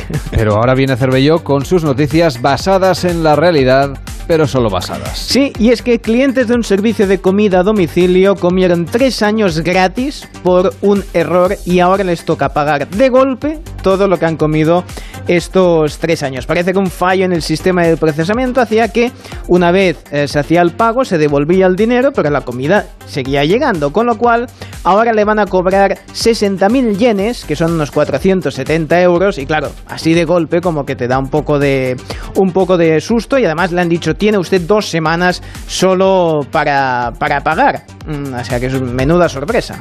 Bueno, pues eh, la verdad es que a todos nos ha pasado que alguna vez sí, no vas a la máquina, máquina, del café te encuentras cinco céntimos, que luego nadie reclama, pero claro, si te los encuentras cada día, quizá que preguntes, ¿no? A ver qué pasa. Bueno, veo que podemos hablar con el protagonista de esta historia. ¿Qué tal? Buenas noches. Konnichiwa. No me diga usted que pensaba cenar toda la vida de gratis. Ah, sí, yo iba intentando siempre pensar, esta será última vez, pero quien sigue la consigue, como dice el proverbio japonés. pide a domicilio y no pagas y te metes en un ililio. También es, es proverbio japonés. Con lo que a mí me gusta pedir a domicilio mexicano, tío, indonesio, japonés, japonés. Que aquí en Japón cuando pedimos japonés no lo decimos así, decimos vamos a pedir comida de aquí del local, ¿eh? Si japonés quieres pedir un buen sushi, hay que elegir. Es proverbio japonés. Al final le pillaron a usted con su truco. De todos modos, eh, poco me parecen 470 euros. Sí, uh, porque pedía oferta del día. Como dice proverbio japonés, quien pide a diario oferta, su cuenta corriente sigue abierta. Mm, Pero bueno, le toca a usted pagar todo de golpe. Yo ya tenía su, uh, por eso no pedía todos los días. Un día a la semana hace que no se pudre la manzana. ¿Un proverbio japonés, quizá? No, esto es sentido común y que rimaba. En fin, tan solo espero que no se enteren también el gimnasio que no pago y que también de la gorra estaba pillando películas videoclub. ¿Aún existe el videoclub? No, pero alquilé pelis sin pagar de VHS, de beta y vídeo 2000 durante más de 10 años. Oh, aún no he devuelto abierta hasta el amanecer. Mm, será abierto. No, no, no, esta era la versión alternativa de la película. Seguro que era de vídeo 2000, en fin. Bueno, eh, pues es- esperemos que no estén escuchando el programa hasta ahora. Ah, pero ¿cómo? ¿Esto se emite por radio? ¡Uh! su, ah! Devuelvo conexión inmediatamente. Eh, Que sea leve, señor. Gracias y pido nones para Kioto. Que no se puede votar fuera de España. Ay, manía. En Onda Cero, pares y nones. Carlas Lamelo.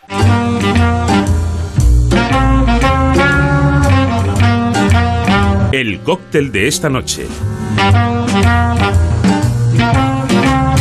Con Javier Caballero. ¿Cómo estás, Javier? Buenas noches.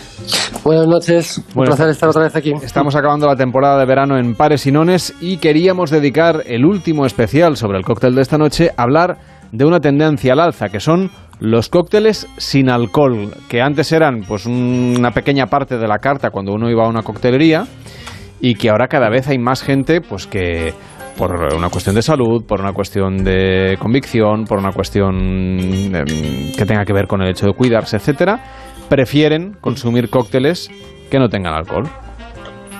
Sí, yo creo que es, es importante y bueno, yo soy consumidor también de este tipo de, de este tipo de cócteles porque bueno, a mí me encanta el deporte, muchas veces igual pues saliste a hacer deporte o vas a hacer el día siguiente y no te apetece beber alcohol o no quieres beber alcohol por razón que sea, pero sí te apetece beber otra cosa que no sea un refresco, que no sea que no sea una bebida tan tan comercial. Y yo creo que, que, antes lo que era un residual, como comentabas tú en una carta de cócteles, que era pues tenías el típico San Francisco por ahí por si te lo pedían, ahora realmente estamos dando cuenta de que se pueden, se pueden hacer cócteles pues muy sabrosos y con mucha con, mucho con mucho cuerpo y, y muy interesantes sin, eh, sin alcohol. Entonces, cuéntanos, ¿cuáles serían las propuestas un poco más a la última en lo que tiene que ver con coctelería sin alcohol? Pues para, para mí es importante entender que cuando hablamos de coctelería sin, sin alcohol, eh, el, alcohol en sí, en, la- en el balance de una, de una receta, pues nos va a aportar eh, pues, eh, picante en boca, nos va a dar sequedad en boca, nos va a dar calor en- en boca también. Y entonces nosotros cuando le quitamos esa parte de alcohol, lo que tenemos que hacer es compensarla con ingredientes que nos aporten texturas en boca porque si no nos queda un cóctel excesivamente plano. Entonces, para mí, para mí es, es, es- importante y lo que, lo que se está haciendo ahora más es jugar en coctelería sin alcohol, pues con picantes, con jengibres, con té. El té nos aporta astringencia, como puede ser un vino. El picante nos da trigeminales, que nos da también esa sensación ardiente en boca, que nos va a permitir que un cóctel, que si no sería una mezcla de zumos, pues que gane la complejidad que podríamos, eh, que podríamos tener en, en una, en una propuesta con, con alcohol. El zumo de granada también me gusta mucho, por esta astringencia también que la aparta. También el, el otra- otro, otro ingrediente puede ser el arándano, que nos da también mucha sequedad. Y todo, y todo jugando ahí con, con las, mismas, eh, las mismas decoraciones, con los mismos vasos que se pueden aplicar a la coctelería con, con alcohol. Yo creo que es una, una, una tendencia que ya no es tendencia, que es algo que, que ya es una realidad y, y que cualquier eh, bar que se preste debe, debe tener ya una, una, una propuesta de coctelería sin alcohol pues eh, bien, bien definida. Y por ejemplo, si queremos hacerlo en casa, ¿qué ingredientes o qué elementos deberíamos tener eh, más o menos a mano para poder hacer no, no uno, sino dos o tres posibilidades de cócteles diferentes sin alcohol? Pues para mí es, básicamente tener la, fruta de temporada que nosotros tengamos y como, los que ya oíste la, semana, la semana pasada cuando hablábamos del balance, pues nosotros lo que tenemos que hacer es a partir de esa fruta, vamos a poner que es una fresa, la fresa tiene un puntito ácido, ¿no? Pues lo que nosotros vamos a apoyar esa fresa con un puntito más de limón. Y entonces después lo que tenemos que hacer es balancear eso con un azúcar. Le podemos poner unas cucharas de azúcar, le podemos poner una, unas gotitas de sirope de agave, le podemos eh, poner una cucharadita de miel. Entonces nosotros a la fruta que nosotros queramos tenemos que por una parte aportarle un poquito de acidez y por otra parte compensarlo con, eh, con dulzor. Y después lo que hacemos es matizarlo, pues si le queremos poner un puntito de menta, si le queremos poner un puntito de albahaca, si le queremos eh, moler un puntito de pimienta, de pimienta blanca o de pimienta negra. Entonces nosotros lo que generamos es ese balance a través de la fruta que nosotros tengamos en el frutero. No es, no es, no es, no es tan, no es tan, bueno, para mí es bastante fácil decirlo, seguramente para la gente que está oyendo igual es más complicado, pero sobre todo que se atrevan, porque no es tan difícil. Pillas una fruta y la, y le, y la- añades un poquito de acidez y le añades un poquito de dulzor. Y ya veréis cómo, cómo realmente empiezas a generar bebidas muy, muy, muy complejas.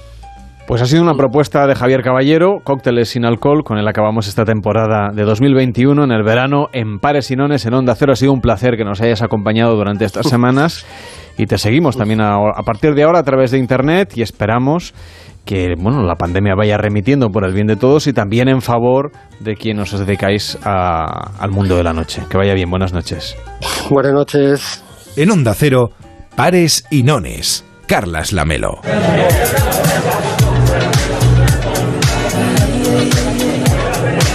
Última visita que hacemos al bar de copas de Pares y Nones, que cerraremos cuando acabe la temporada de verano, y nos ha venido acompañando con la mascarilla puesta y con todas las medidas de seguridad, la sexóloga y terapeuta de pareja Nuria Yorba. ¿Qué tal Nuria? ¿Cómo estás? Buenas noches.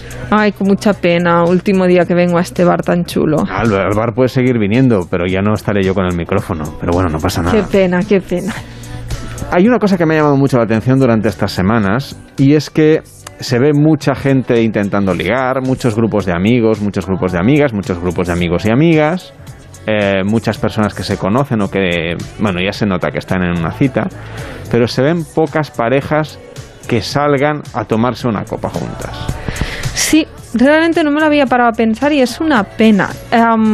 Si nos preguntamos, supongo, el por qué, creo, y es que cuando estabilizamos la relación dejamos de cuidar la parte más emocional y más de niños de la relación. O sea, el divertirse en pareja. Normalmente la pareja tiende a acabar siendo una gestora, ¿no? Que digo yo, de la relación, que es un, si has comprado el pan, nos ponemos Netflix, a dormir temprano, que mañana hay que madrugar y trabajar. Es decir, esa parte del juego, de la diversión, del dejarse llevar, es lo primero que se elimina en la pareja y es lo que más lo alimenta. Entonces, realmente en el bar de copas pienso que lo primero que deberíamos ver son muchas parejas bailando. Ahora no se puede, pero bailando, divirtiéndose, riéndose, tomando algo. Y quizás eso es un síntoma de por qué las parejas después no funcionan. Entonces, ¿cómo, no sé, cómo le damos vitaminas a esa parte, si tú quieres, infantil o, o atrevida o de juego o entretenida, más lúdica de la relación y dejamos de organizar, pues eso, la agenda compartida, las facturas, la hipoteca y el estas cosas tan aburridas? Qué pereza me ha entrado. Sí, básicamente, a ver, varias cosas. Lo primero es, si tú quieres analizar tu pareja, revisa tu WhatsApp. Yo siempre digo esto, que los de casa que revisen el WhatsApp y verán el tipo de relación que están teniendo con su pareja. Si todo es de gestiones, de ya llego, de voy, de tal, de cual, es un reflejo de cómo es la relación. Si no hay un mensajito divertido, si no hay un techo de menos, si no hay un emoticono divertido, una foto divertida, ya estamos viendo que ahí hay carencia de conectar de lo que se llama a nivel de terapia de psicología más de niño interior, ¿no? Ese punto, si no conectamos con los niños interiores de cada uno, riesgo. Además, tenemos un problema y es que el, ocio que está asociado a la pareja es desde lo que llamamos desde el adulto, desde lo racional. Dar un paseo es hablar. Ir a cenar es hablar. Eh, ir a dar una caminata por la montaña es hablar. Es decir, no tendemos a hacer cosas que sean más de actividades. Por ejemplo, hacer un deporte juntos, eso es sacar el niño interior. Ir a un bar de copas y bailar un rato o que salgan conversaciones ahí porque hay música y ambiente, es un poco diferente. Eso nos ayudaría. Ir a patinar sobre hielo, ir a esquiar, ir... O sea, todas las actividades que sean de hacer algo hará que ese niño interior nuestro empiece a hacerlas. Es decir, no podemos estar mm, de una forma racional haciendo una actividad de estas. Entonces, la pareja tiende a hacer ocio muy de adultos y tiene que aprender a hacer ocio de niños. Eso es fundamental. Y lo otro que tenemos que hacer es sorprender. Es decir, si no hacemos sorpresas a la pareja, le salimos de la zona de confort, le generamos esa emocionalidad, ese punto divertido, es imposible que la relación siga igual de cómplice y conectada. Quizá la gente primero tendría que conectar con su propio niño interior, ¿no? Que lo tenemos así como muy anestesiado a veces. Ah, buena reflexión. Bueno, es que aquí hay un mundo porque la sociedad no le gusta a nuestro niño interior. Es decir, no sé si te has fijado, pero si alguien se ríe por la calle, la gente mira. Es decir, esto... Bicho raro, ¿no? Ay, entonces, es como, te juzgo, esto está mal, ¿qué haces riéndote, no? Entonces, lo primero es que la gente mira. Lo segundo es que es como nos han generado el ser lo correctos, el correcto, lo que toca. Entonces sentimos vergüenza. Entonces, la vergüenza es un bloqueo del niño interior. Por supuesto, muchas veces en pareja me vienen de que no conectan, ¿no? Por ejemplo, la sexualidad a veces, la falta de sexo es un reflejo de falta de sacar el niño interior. Entonces, te pones a bailar porque si en casa te pones a cantar bajo la te permites decir, Buah, tengo ganas de ese helado, me lo voy a comprar y me lo como porque me apetece. Es decir, ¿realmente nos damos lugar a escuchar nuestro yo interior, como tú dices, ese niño? No.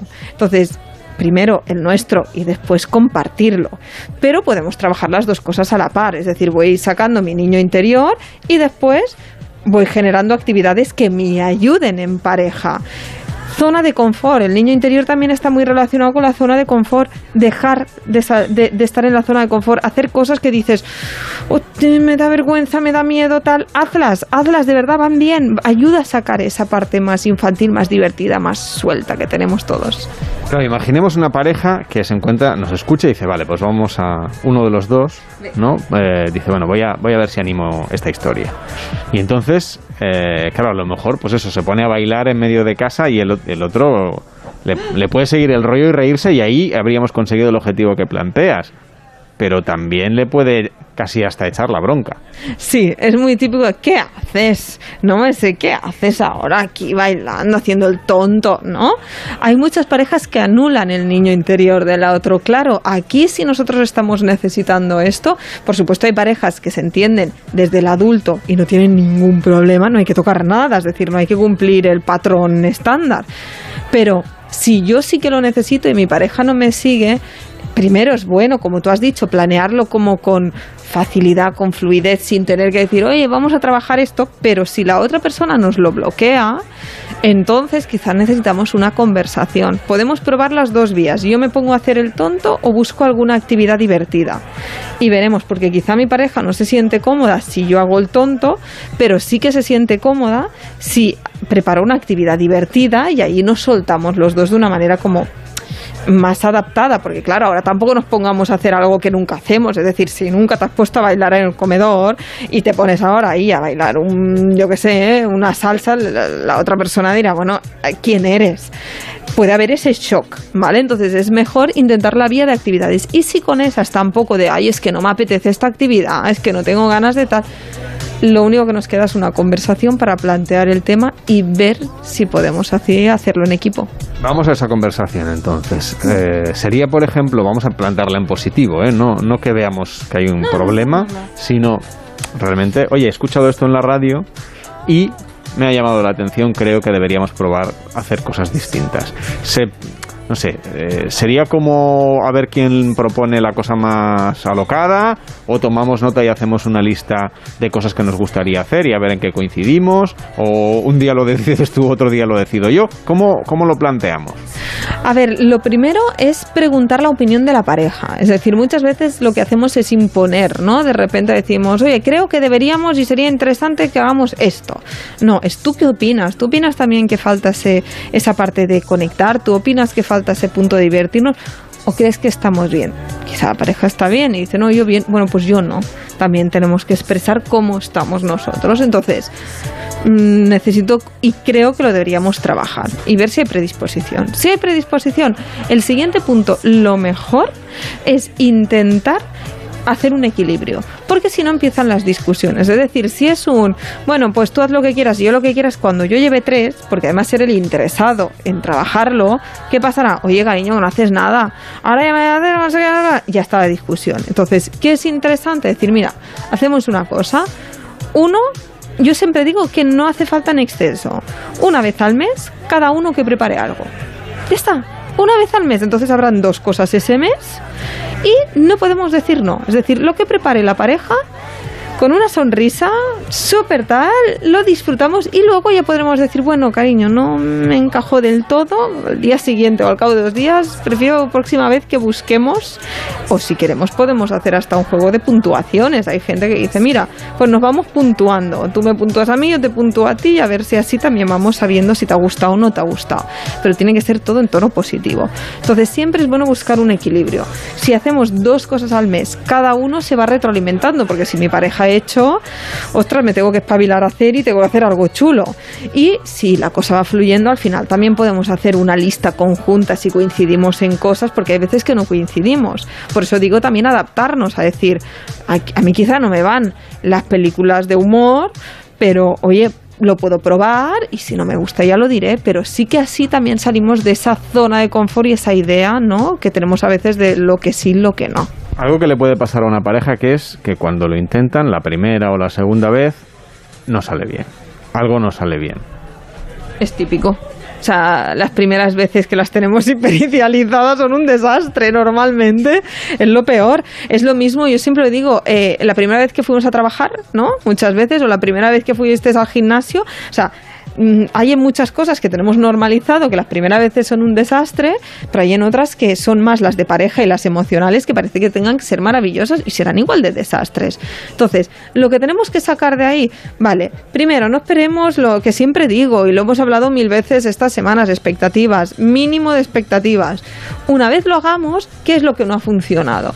Es decir, no usar lo que no ha funcionado como, vale, no funciona, vamos a dejarlo. No, sino qué debemos de cambiar y adaptar para que eso funcione. De funcionar puede funcionar.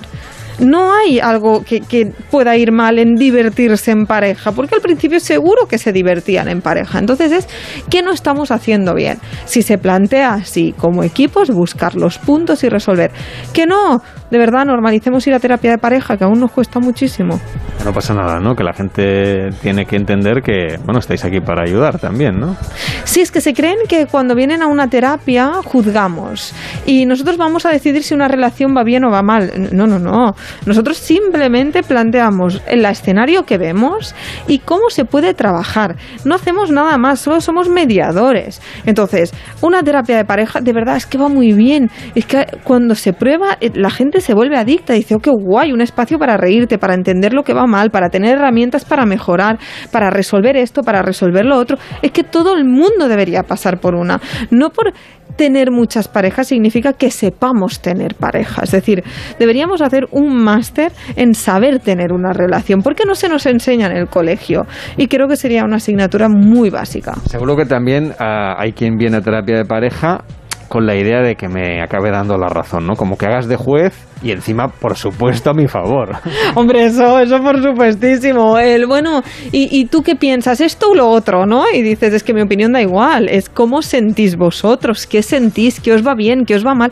A mí si una pareja me dice, mira, es que dormimos una en los pies y el otro en la cabeza y dormimos del revés, o es que, es que me importa un pepino, o no nos vemos en una semana ni nos llamamos pero somos felices. Yo lo que analizo es la emocionalidad que te supone eso. A mí me, me da igual el patrón de pareja, el cómo es una pareja y el cómo tiene que funcionar tu relación. No me meto. El tema es, vamos a hablar de qué necesitas, qué te va bien, qué te va mal, cómo hacemos que funcione, cómo entender al otro. Es un espacio de compartir, sin más. Y los resultados, de verdad, no lo digo porque yo lo sea, es que son muy chulos y muy positivos. ¿Y la gente es congruente respecto a lo que, a lo que pide de la pareja, por ejemplo? ¿O, o te encuentras que a lo mejor en esta primera visita mm, todo el gran problema es lo que sea y al cabo de tres semanas ese problema a lo mejor se ha resuelto y hay otro gran problema o aquello ya no es tan importante y ahora hay otra cosa como, ¿no? O que se piden cosas contradictorias, historias de este tipo. Bueno, normalmente no hay una coherencia, es muy interesante lo que dices de lo que pido y lo que doy, es decir, y eso también pasa mucho en el ligar, ¿eh? que ya hablamos entre lo que yo soy y, el perfil de persona que busco, ¿no? Que muchas veces dices, bueno, tenemos que saber, ¿no? En, en, cuál, cuál son nuestros iguales. Entonces, en parejas lo mismo. ¿Qué es lo primero que trabajamos mucho? El yo, porque estamos es que en el tú no haces, es que tú, y a veces dices, ¿y tú? Bueno, pero es que, ¿no? Entonces, mmm, tenemos que trabajar mucho el yo, tenemos que trabajar mucho las necesidades claras. Normalmente, ¿qué es lo que no vemos? El yo necesito tal, es quiero que me quieran, o deberías cuidarme, o deberías saber lo que necesito, ¿no? Nos cuesta mucho decir necesito tal, tal, tal y tal. Somos muy poco claros en pareja, entonces lo que hacemos es clarificar mucho esto y buscar dinámicas que las necesidades de ambos puedan estar cubiertas. En principio, esto es hacia donde vamos. Que por el camino a veces hay sorpresas o rupturas o tal o cual. Sí, pero a veces un, de verdad una, una, satisfacción terapéutica es una ruptura, porque ninguno de los dos iba a buen puerto. Entonces no es un fracaso, simplemente es un aprendizaje. Hay gente, hay parejas que enseguida ya ves, o con el tiempo, que eso no tiene solución. Claro, es que hay aspectos que una terapia no puede mejorar o que una pareja no puede resolver. Es decir, por ejemplo, si a mí no me atrae mi pareja o me ha dejado de atraer y llevo porque ha cambiado, porque mis gustos ya son diferentes o tal, ojalá tuviéramos una varita mágica, pero nosotros no podemos cambiar que de repente en vez de la piña te guste la manzana. Es que no lo podemos hacer. Entonces, aquí hay cosas que no tienen solución o personas que ya están muy ancladas con esa emocionalidad y por mucho que les digas, pero ya han tenido una decepción o han tenido un engaño y, y, no hay manera, por mucho que les gestione sus pensamientos, a veces la emoción es la que es y nosotros cambiamos pensamientos, conductas, reflexiones, pero la emoción no la podemos tocar. Ha sido un placer compartir estos ratitos en este bar de copas con mascarilla. Ahora todo tiene que ser de esta manera. Con Nuria Jorba, que nos ha acompañado este verano en Pares y Nones, ayudándonos a seducir, a ligar, a gestionar las relaciones con los demás. En fin, hemos hablado un poquito de todo. Gracias por todo y que vaya bien. Buenas noches. Mil gracias, que vaya muy bien. En Onda Cero, Pares y Nones. Carlas Lamelo. Luis Gómez ha bajado por fin la basura. Los Gómez son tan felices como el día que empezaron a ahorrar con línea directa. ¿Dónde va a estar mejor tu seguro de hogar que en línea directa? Cámbiate y te bajaremos el precio de tu seguro sí o sí. 917-700-700. Condiciones en línea directa.com. En Movistar vamos a darlo todo. Ven a Fusión Selección Plus Fútbol y vive todo el fútbol con la mejor conectividad al 50% durante tres meses. Y un iPhone SE de 64 GB por 0 euros al mes. Infórmate en tiendas o en el 1004. Vive el fútbol a tu manera. Movistar. que se me cuela usted hasta en medio de la publicidad. Pues no se me queje, no se me queje, que encima que le he arreglado el tema del aire acondicionado, a ver si se me va a quejar. ¿No lo ha notado? ¿No ha notado que está la cosa mucho mejor? Y ahora que lo dices sí que se nota Pues- un poquito más de fresco. ¿eh? Esto ha sido porque la pieza que tenía que venir de Alemania, como Mm. ya está la liga y todo que ya ha empezado, concretamente la pieza ha venido del Borussia Dortmund, porque estaba ahí... Me va a decir que es como el caso Messi, esto de la pieza del aire acondicionado, que hay que Bueno. robárselo a otro equipo. Bueno, hemos, aprovechado que jugaban partidos que estaban de gira en los torneos de verano y todas esas cosas. Y entonces, pues, bueno, oye, ¿no, no tendréis una pieza por ahí? Bueno, ellos tienen de todo, así que ya lo hemos solucionado. Pero lo hemos puesto en modo fútbol. ¿Qué quiere decir eso? Que como ya ha empezado la liga, Mm. el sistema, porque es nuevo, alemán, se enciende más cuando más alterado, cuando más emoción le pone. Entonces lo ponemos más fuerte cuando hay fútbol, porque las retransmisiones tienen que ahí poner más usted como es más calmadito, Bueno. se lo podemos más flojo. Sí, se lo agradezco. Se lo Que yo ponemos lo, de, más- lo de narrar un partido de fútbol se me daría fatal. Claro, entonces eh, eh, depe- se adapta, es un sistema, le llaman Intelligent Corporal Climate, eh, que de los climate de Cuidado, toda la eh. vida. Sí, a ver, a ver si nos vamos a hacer daño, vamos a hacer, vamos ¿Qué a tener en cuidado. obra? Que luego vienen los de riesgos laborales. En total, que, que va a notar que esta es la cosa que funciona muy bien. Por cierto, más cosas que quería decirle. Eh, hemos acumulado muchos puntos con lo del concurso Mm. que se quiere pillar de, de la compañía telefónica. Que nos Ah, dejan. yo- sí, no, lo digo Eso que estamos haciendo una colecta. a- pero no sé, pregunta a administración o a dirección o... No, lo digo para. A ver si me voy a pedir yo algo y luego voy, voy a tener un problema. bueno, no vale, sé. lo- Luego lo coordinamos. Y, Hombre, y- pásame el catálogo. No sé si tiene, no sé, un, un flamenco de estos para la piscina, inflable. Pensaba que decir un flam. un a un flan nos llega. Un Hombre, flamenco un ya flan, mire, un flan también me lo tomaba, ¿eh? casi mejor que el flamenco. Me encanta que los flanes salgan bien, como dice el clásico. Y la tercera noticia que quería comentarle es que, bueno, hemos seguido levantando pues, la baldosa que quedaba y hemos descubierto que aquí hace más de 2000 años ya hacían radio. hemos descubierto unos restos de micrófono de cerámica y le puedo confirmar que está usted encima del que fue en su momento en Onda Cerium eh, el estudio, el locutorio Palito, Palito, Palito.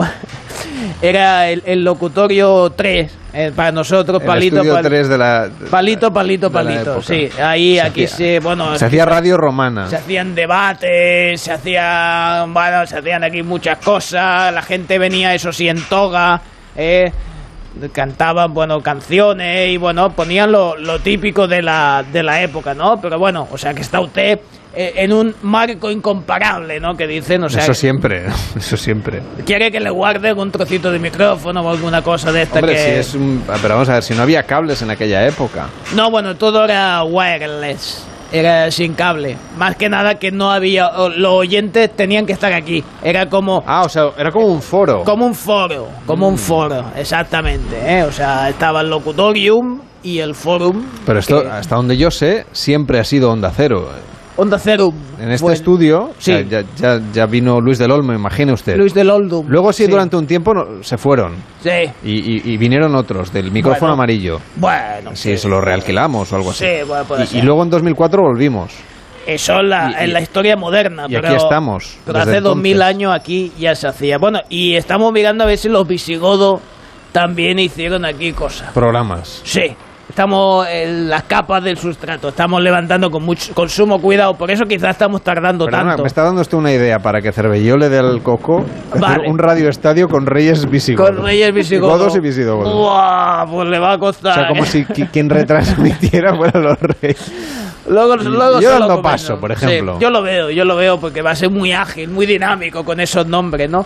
Sí, va, va a quedar muy bien. Bueno, yo si eso voy tapando agujeros y luego, luego nos vemos, si le parece. Pero, pero, pero, a ver una cosa. No, no Sí. me ha quedado muy claro cómo va lo del aire acondicionado. O sea, yo, Sí. yo puedo modular la temperatura Sí. o lo que tengo que hacer es No, depende de usted. incrementar la intensidad del Lo programa detecta. y subirá, y subirá el o aire bajará la temperatura efectivamente. O sea que durante el concurso esto, Esto se va a animar, se va a poner frío. aumenta su temperatura, le da más potencia al cacharro.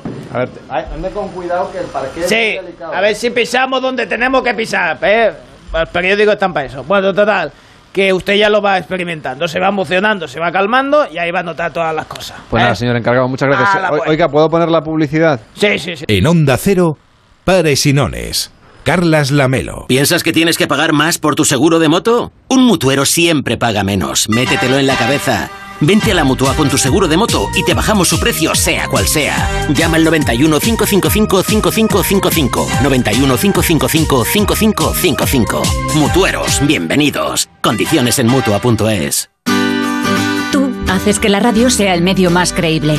Te informas a través de nuestros programas de las últimas noticias. Nos eliges para que te hagamos compañía cada día. Y conectas con nosotros a través de las redes sociales. Gracias por dar sentido a lo que hacemos. Este es nuestro valor, el valor de la radio. Onda Cero, Madrid. Este año necesitamos tanto las vacaciones. Tanto como las donaciones. En la Comunidad de Madrid necesitamos 900 donaciones de sangre al día. Tu decisión es importante porque con tu donación salvas vidas. Hay gente que nos necesita ahora. Dona hoy. Comunidad de Madrid. Restaurante Asfontes. Auténticos productos gallegos. Carnes, pescados, mariscos, caldo gallego, empanada, lacón y una amplia carta de vinos. Salones ideales para celebraciones y también terraza. Con el excelente trato de siempre. Asfontes. En General Laci 10, cerca de Atocha. Y ahora también en la calle Áncora 32. asfontes.com.es. ¿Sabes dónde puedo encontrar mamparas o metacrilato al corte? Claro, en Resopal. El otro día fui y me cortaron las piezas en el acto y como yo quería. ¿Resopal? ¿Los plásticos de toda la vida? Sí, tienen dos tiendas en Madrid y además puedes comprar online en resopal.com. Resopal. Todos los plásticos, mamparas y protecciones de metacrilato. Infórmate en resopal.com. Venga a las rebajas de Muebles a Dama. Precios insuperables con la misma calidad de siempre, en una gran variedad de estilos y modelos, con su habitual trato amable, transporte y montaje gratuitos y la mejor financiación. Todo lo bueno de Muebles a Dama, pero ahora con rebajas. En General Ricardo 190 y en la web mueblesadama.com. Ocasión Plus, compramos tu coche. Ocasión Plus, nadie paga más. Ocasión Plus, mejoramos cualquier tasación. Ocasión Plus, pago en el acto. Ocasión Plus, número uno en compra de coches de ocasión. Visítanos y compruébalo. Ocasión Plus, nueve centros en Madrid. Localiza tu centro más cercano en ocasiónplus.com. Abierto sábados y domingos. La radio y el podcasting conviven en el escenario del audio. El máster en radio de Onda Cero de la Universidad Nebrija te ofrece un doble título. La digitalización de los medios hace que la radio informativa y de entretenimiento sea más necesaria que nunca los siete días de la semana. ¿Cómo aunar la inmediatez, el rigor y la profundidad de la actualidad en la era digital? Máster en radio de Onda Cero y experto universitario en podcasting, con prácticas aseguradas. Inscríbete en nebrija.com. Universidad Nebrija. Imparables. ¿Duerme mal? ¿Tiene ansiedad? ¿Está triste? La pandemia nos ha dejado a todos un poco tocados. Mundimed.es le ofrece apoyo psicoemocional con un psicólogo cuando quiere y como quiera, sin límite de tiempo ni consultas para usted y toda su familia por 7,50 euros al mes. Entre ahora mismo y hágase de Mundimed. El primer mes es gratis. Mundimed.es, la telemedicina del siglo XXI sin espera. Ahí está. Señor X, ¿qué tal? Buenas noches. Buenas noches. Como siempre, Usted no- no, ha, no ha tomado nota de la, del curso de seducción que está haciendo Nuria Jorba, porque le veo usted muy desatendido en lo... Bueno, en la indumentaria. Exacto. El problema es que tengo que pasar desapercibido. Esta es mi voz de cuando estoy seduciendo y esta es mi voz de cuando no. Es la misma. Tengo que tener una voz neutra porque si no, el FBI, la CIA, el Mossad y Winnie the Pooh me podrían descubrir. Hoy le vengo a contar una cosa que posiblemente usted desconoce, Carles. Y es que debajo de donde usted se sienta podrían estar viviendo animales prehistóricos. Sí. Aquí debajo no hay nada. O sea, no en el segundo piso, no. Si me, me refiero. Ah, pensé que decía usted justo muchos- debajo de No, la no, silla. no. Bueno, ahí hay de todo ahí, pero no, no. Me refiero Bueno, a la limpiamos en la- teoría. en esta radio limpiamos. A la teoría de la Tierra hueca. No me diga que no suena bien. Que la Tierra está hueca. Esa teoría defiende que en el interior de nuestro planeta no habría un núcleo, sino que habría otro sol. Tendríamos un sol dentro de nuestra, de nuestra Tierra, de forma que por el lado interior de lo que sería la superficie terrestre vivirían otros continentes que estarían como girados, invertidos, de forma que también estarían mirando al sol, a su sol. Esta Tierra no solo estaría hueca en nuestro interior, como algunas cabezas, sino que además habría unos polos, habría unos sitios, unos túneles que nos ver, permitirían... si, si hay un sol dentro, Sí.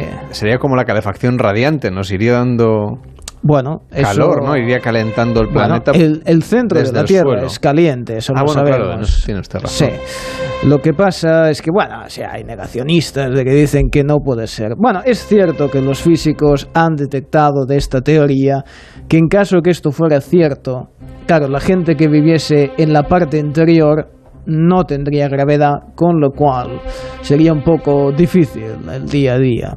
Estarían flotando en este O espacio. sea, sabemos una especie de huevo Kinder. Sería un huevo Kinder, exactamente, efectivamente. Pues los que están dentro del huevo Son los juguetes. son los juguetes. ¿eh? Son tres deseos que se alimentan. Bueno, total.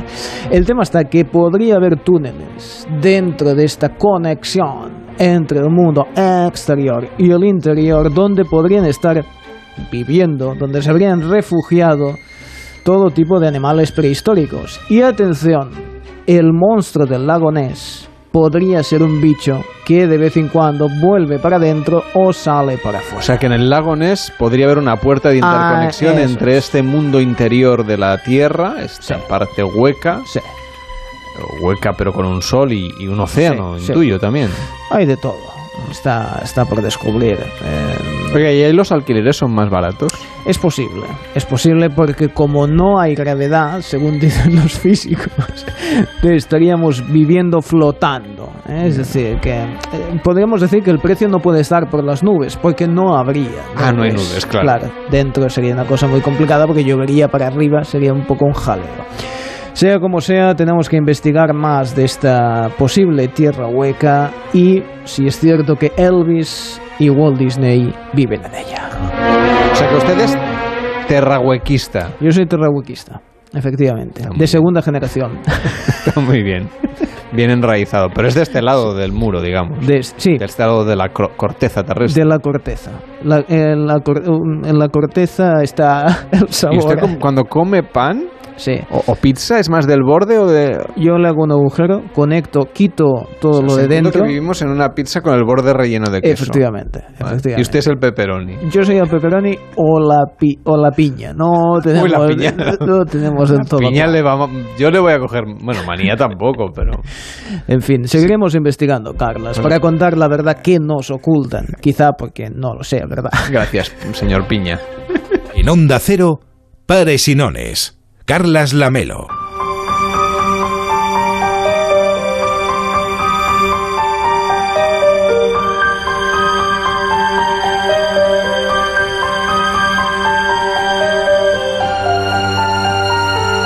Este verano en Pares y Nones estamos abriendo los expedientes de muchas personas de nacionalidad española que sufrieron el horror de la persecución nazi. Algunas de estas historias las encontraréis en el libro Noche y Niebla en los campos nazis de la periodista Mónica González Álvarez. Hola Mónica, buenas noches. Hola Carlas, buenas noches. Hoy vamos a conocer la historia de Mercedes Núñez, una mujer de fuertes convicciones políticas, de un activismo demostrado a lo largo de su trayectoria, pero que sin embargo había recibido una educación más bien tradicional. Ella estaba posicionada muy a la izquierda y su familia no tanto. En realidad, seguramente formaba parte, digamos, de la corriente ideológica más de la derecha y de un estilo de vida mucho más tradicional que ella cambió completamente y eso la llevó a sufrir eh, las consecuencias de- del exterminio nazi. Efectivamente, Carlas. eh, Esta mujer nacida además en Barcelona en el año 1911 tenía una familia muy bien situada. Ella recibió una educación eminentemente clásica, es decir, daba clases de piano, de inglés, de francés, de comercio, asistía a tertulias literarias y políticas. A los 16 decide emanciparse pese a la negativa de su familia. Compati- compatibiliza además el empleo que en aquel momento no debería de haber trabajado y compatibiliza ese, ese trabajo en un taller cinematográfico en Barcelona con también labores dactilográficas en el Consulado de Chile, donde se encontraba en aquel momento en ejercicio el secretario eh, Pablo Neruda, el, el poeta. Y toda esa, esa corriente clásica la lleva finalmente a, a, bueno a, estar y afiliarse a las Juventudes Socialistas Unificadas de Cataluña. En la Guerra Civil Española, cuando ya comienza, también se afilia al Partido Socialista Unificado de Cataluña. Y a partir de ese momento ella, como tú bien decías, Carlas, empieza a, luchar por esos fuertes ideales y principios de izquierdas eh, hasta el punto de reorganizarse y de, llegar hasta la provincia de Galicia eh, para llegar a, La Coruña a, bueno, a intentar que el Partido Comunista Español eh, llegase a buen puerto. ¿no? Allí es cuando además la detienen, la policía enviada desde Madrid la detiene y la, y la envía directamente hasta la cárcel de ventas de Madrid donde el periplo de allí es tremendo. ¿Qué es lo que le pasó exactamente cuando desde Galicia fue trasladada a esa cárcel de Madrid y allí estuvo retenida un largo tiempo? Pues bueno, en aquel momento cuando es enviada en marzo del año 40 a esta cárcel de ventas, hay que decir que la cárcel de ventas de Madrid eh, fue ideada por la abogada Victoria Ken, concebida además como una prisión modelo, que es el como se la conocía en aquel momento, para humanizar el sistema carcelario. Pero en realidad, cuando en este caso Mercedes Núñez llega a esta cárcel, se encuentra con lo que se llama, podríamos denominar un almacén de reclusas. Y lo hacen, llega hasta allí, eh, además viendo que quienes llevaban aquel aquella cárcel eran las monjas hijas del buen pastor. En aquel momento ella sufre hacinamiento, hambre, calvarios, torturas psicológicas, la obligaban, por ejemplo, a confesarse o a tener fe, a creer en Dios. Además, se llegó a escuchar de fondo los fusilamientos que se procedían y que se perpetraban en el cementerio cercano. Las obligaban a las prisioneras a cantar el cara al sol. Eh, eso sí, hay una anécdota eh, cuanto menos curiosa que cuando llegaba el momento de la canción que decía España una, grande y libre, todas las mujeres prisioneras gritaban ese libre hasta desgañitarse, es decir, querían hacer ver a esas hijas del buen pastor, a esas, monjas, que ellas eran libres a pesar de todo. Allí hay una, también un momento en el que Mercedes a sus compañeras les dedica tiempo para dibujar, es decir, ella hace, en vez de fotografías que no podían hacerse fotografías, les dedica una serie de, dibujos, unos dibujos que además están incluidos en el libro de Noche y Niebla en los campos nazis y que esos, esos eh, dibujos permiten a los familiares conocer y ver cómo estaban viviendo estas prisioneras.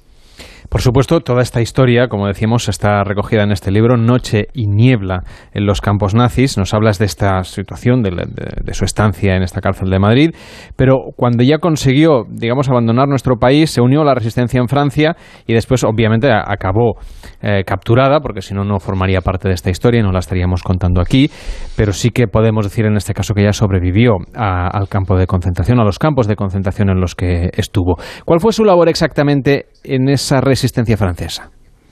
Bueno, la labor de, Mercedes, como de otras tantas mujeres, era preparar, por ejemplo, en el caso de Mercedes, documentación falsa. Daba cobijo también a combatientes e incluso en, parte de la resistencia llamada francotiradores y partisanos de Francia, llegó a tener el grado de sargento, por lo tanto tenía un buen cargo. Y es importante aclarar también que Mercedes no se llamaba Mercedes Núñez cuando ella ya llega a Francia y se instala en la zona de Carcassonne. Ella se cambia el nombre por Francisca Colomer, esposa de Puig, alias Paquita Colomer. De ahí que cuando hay el chivatazo em, en, septiembre del año 42 eh, y demás, em, y la detienen y la llevan eh, presa y la tortura, en este caso un alsaciano llamado René Bach, ella no se llama Mercedes, se llama Paquita, que además en la semana pasada ya hablábamos de este tema precisamente, de cómo las eh, deportadas españoles, españolas se cambiaban el nombre precisamente para evitar ser capturadas. Bueno, pues aún así esa mujer es capturada, es bueno, interrogada violentamente por este genio de los interrogatorios, hasta el punto que ella se enfrenta a René Bach y le dice, ¿y a mí qué? ¿A mí qué? En el sentido que cuando él le dice, habla, si no, eh, no vas a salir viva de aquí, de, la, de la zona de la Gestapo, de la cárcel de la Gestapo, ella se enfrenta completamente y a partir de ese momento la envían al campo de Saarbrücken y de allí al campo de Ravensbrück. ¿Y cómo fue su estancia justamente en Ravensbrück? Uno de allí llegó, creo que en junio de 1944. Efectivamente, ya cuando llega hay un, algo llamativo, que cuando las mujeres que no sabían lo que ocurría dentro veían al fondo nada más entrar eh, el color, un color grisáceo saliendo de las chimeneas, ¿no? Eh, bueno, la gente pensaba, y en este caso Mercedes pensaba que era la cocina, donde se cocinaba. Y en realidad era el crematorio. Y esa es una de las escenas que aparece en este recogido en este capítulo cuando ella llega y alguien le dice no no no son las cocinas es el crematorio donde matan a las mujeres que están aquí dentro no y a partir de ese momento evidentemente ella empieza a darse cuenta que las mujeres que están allí no son personas eh, eh, eh, sanas ni saludables sino son fantasmas descarnados. Empieza incluso a, saber que lo mejor en, en el campo de de concentración de Ravensbrück era no decir nunca que estabas enferma, porque eso significaba que te llevaban a la cámara de gas. También ella consigue, eh, de alguna manera, sobrellevar em, la, forma de, de, vivir en el campo de concentración intentando ayudar a sus compañeras. Pero claro, imaginémonos una mujer hambrienta, enferma en muchos casos y con un exceso de trabajo era prácticamente imposible. Toda esta historia, como decíamos, está en tu libro y supongo que habrá algún aspecto de su vida que te habrá llamado más la atención. Por ejemplo, creo que tienes una anécdota que compartir con nosotros sobre cómo ella aprendió a hablar alemán en su situación en un campo de concentración nazi. Bueno, pues lo aprendía de una manera nada grata. La, aprendió alemán a bofetadas. Es decir, los grupos de las SS ladraban, como ella decía, no solamente insultos, sino ladraban continuamente. ¿no? Era el verbo que utilizaba Mercedes Núñez, eh, Neus Catalá y tantas otras mujeres españolas para referirse a cómo hablaban los alemanes. Y claro, cuando estos SS emitían cualquier sonido, en este caso el número que tenían grabado en el antebrazo estas mujeres, estas prisioneras, eh, tenían que aprender cuál era su número. Era la única manera. Y claro, ella aprendió a bofetadas. No había otro modo eh, de, hacerlo. Y en ese momento fue cuando ella, además, lo comentaba al resto de compañeras, ¿no? que, que lo más importante era aprender. Nada más llegar, lo que, lo que significaba tu número, porque era la única manera de evitarse eh, sufrir cualquier tipo de paliza y vejación. Todo esto eh, tiene un final feliz porque en este caso ella consiguió sobrevivir a la terrible situación en la que estuvo viviendo en los campos de concentración nazis y luego, con el tiempo, pudo resarcir de alguna manera su dolor al tener la oportunidad de testificar en contra de uno de sus verdugos, bueno, de uno de sus torturadores. Efectivamente, el, que comentaba al inicio René Baje, ella estuvo directamente eh, en, el, en el juicio donde ella declaró contra, contra, este, contra este hombre. Ella, eh, en ese momento, ese 14, a partir del 14 de abril del 45, ella sale liberada, pero en julio tiene que declarar contra Bach. Y ella, en ese momento, piensa en abofetearle, en escupirle, en decirle que es una bestia y que, y que, y que, y que le gustaría que muriese, pero le ve como una persona con muchísimo miedo. Y en ese momento lo que hizo fue contar lo que le ocurrió, contar la verdad y no hacer nada, no ponerse violenta, porque dice que llegó a decir Mercedes que si lo hubiese hecho, si se le hubiese abofeteado, por ejemplo, nunca se habría, nunca se habría podido mirar a sí misma la cara. ¿no? Yo creo que dice mucho eh, de esta mujer que luchó hasta el final de sus días por la libertad. Y además eh, tuvo la suerte incluso de poder regresar a España después, en 1975, tras la muerte de Franco, se acabó estableciendo en Vigo y creo que no dejó nunca, en ningún momento de su vida, de luchar por sus ideales. Nunca. Y además ella también eh, tuvo que hacer una tarea importantísima, como la hicieron también el resto de los deportados y deportadas, que fue vencer el miedo de volver a la vida normal, tuvieron que aprender de nuevo, esos gestos sencillos de, comprar el pan, de pagar el alquiler, de hacerse, hacer una familia, crear su propia familia y de salir, como decía Mercedes, del gueto moral, moral del yo ya no soy como los demás. Em, en ese momento, em, Mercedes consigue, como digo, hacer su propia familia, tiene un hijo, eh, que todavía, por cierto, sigue vivo y al, que, al cual tuve la oportunidad de entrevistar para este libro. Ella es condecorada eh, por Francia con varias eh, medallas, entre ellas la Cruz de la Combatiente, y mm, desgraciadamente en España jamás fue condecorada y, jamás eh, tuvo ningún tipo de, reconocimiento público. Pero es verdad que algo que me gustaría destacar antes de terminar, Carlas, es que la lucha por la libertad fue clave, tanto para ella como para el resto de las mujeres, que lo hizo de una manera completamente altruista, nada eh, nada, en este caso, egoísta, una, una mujer que miraba de, frente a la democracia de una, de una forma además muy objetiva y que definió la libertad de la siguiente manera. Y me permites que, si te parece, Carlas, que lo lea textualmente porque creo que es una de las definiciones más bonitas que podemos encontrar. Dice, mi libertad es un mundo de justicia, donde todo el mundo pueda vivir, donde no haya guerras, donde no se cometan injusticias, donde nadie pase hambre. Eso para mí es la libertad. Con esta reflexión nos quedamos, Mónica. Un fuerte abrazo y hasta la semana que viene. Tu libro se llama Noche y Niebla en los campos nazis y ha sido publicado por la editorial Planeta. Que vaya bien. Buenas noches. Buenas noches. En Onda Cero, Pares y Nones. Carlas Lamelo.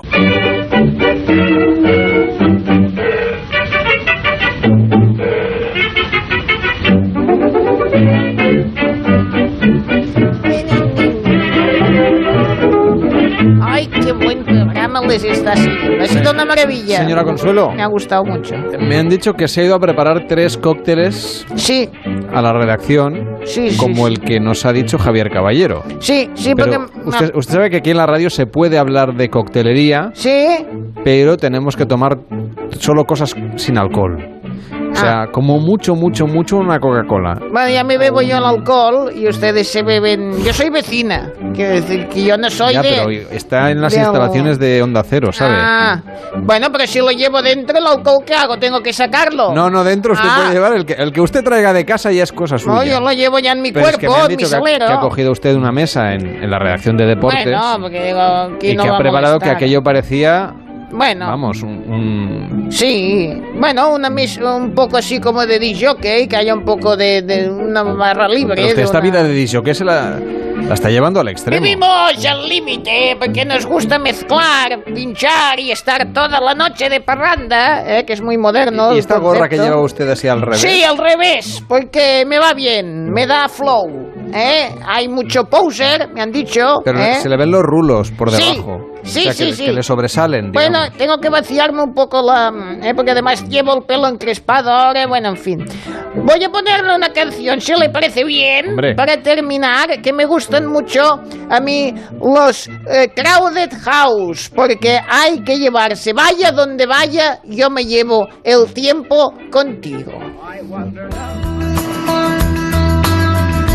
Aquí hay que hablar un poco más porque hasta que Tiene empiecen que a usted cantar... tiene que hablar y en esta, si no recuerdo mal, tardan, ¿eh? ¿Y qué, cómo lo vamos a hacer? Porque claro, yo ahora, bueno, le puedo explicar una receta de unos croquetes. No, pero usted vaya hablando del grupo. Ah, sí, estos eran los Crowded House, que era... Ya está, ya está. ya está, hombre.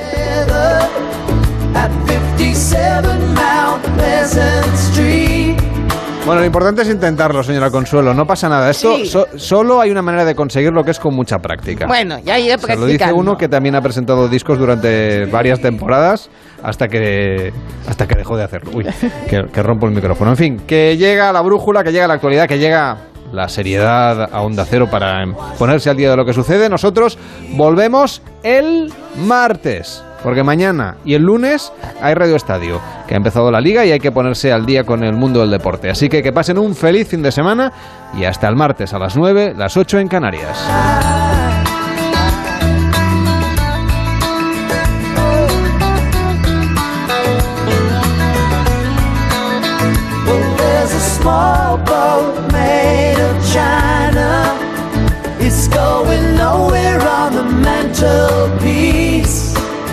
Well, do I lie like a lounge room?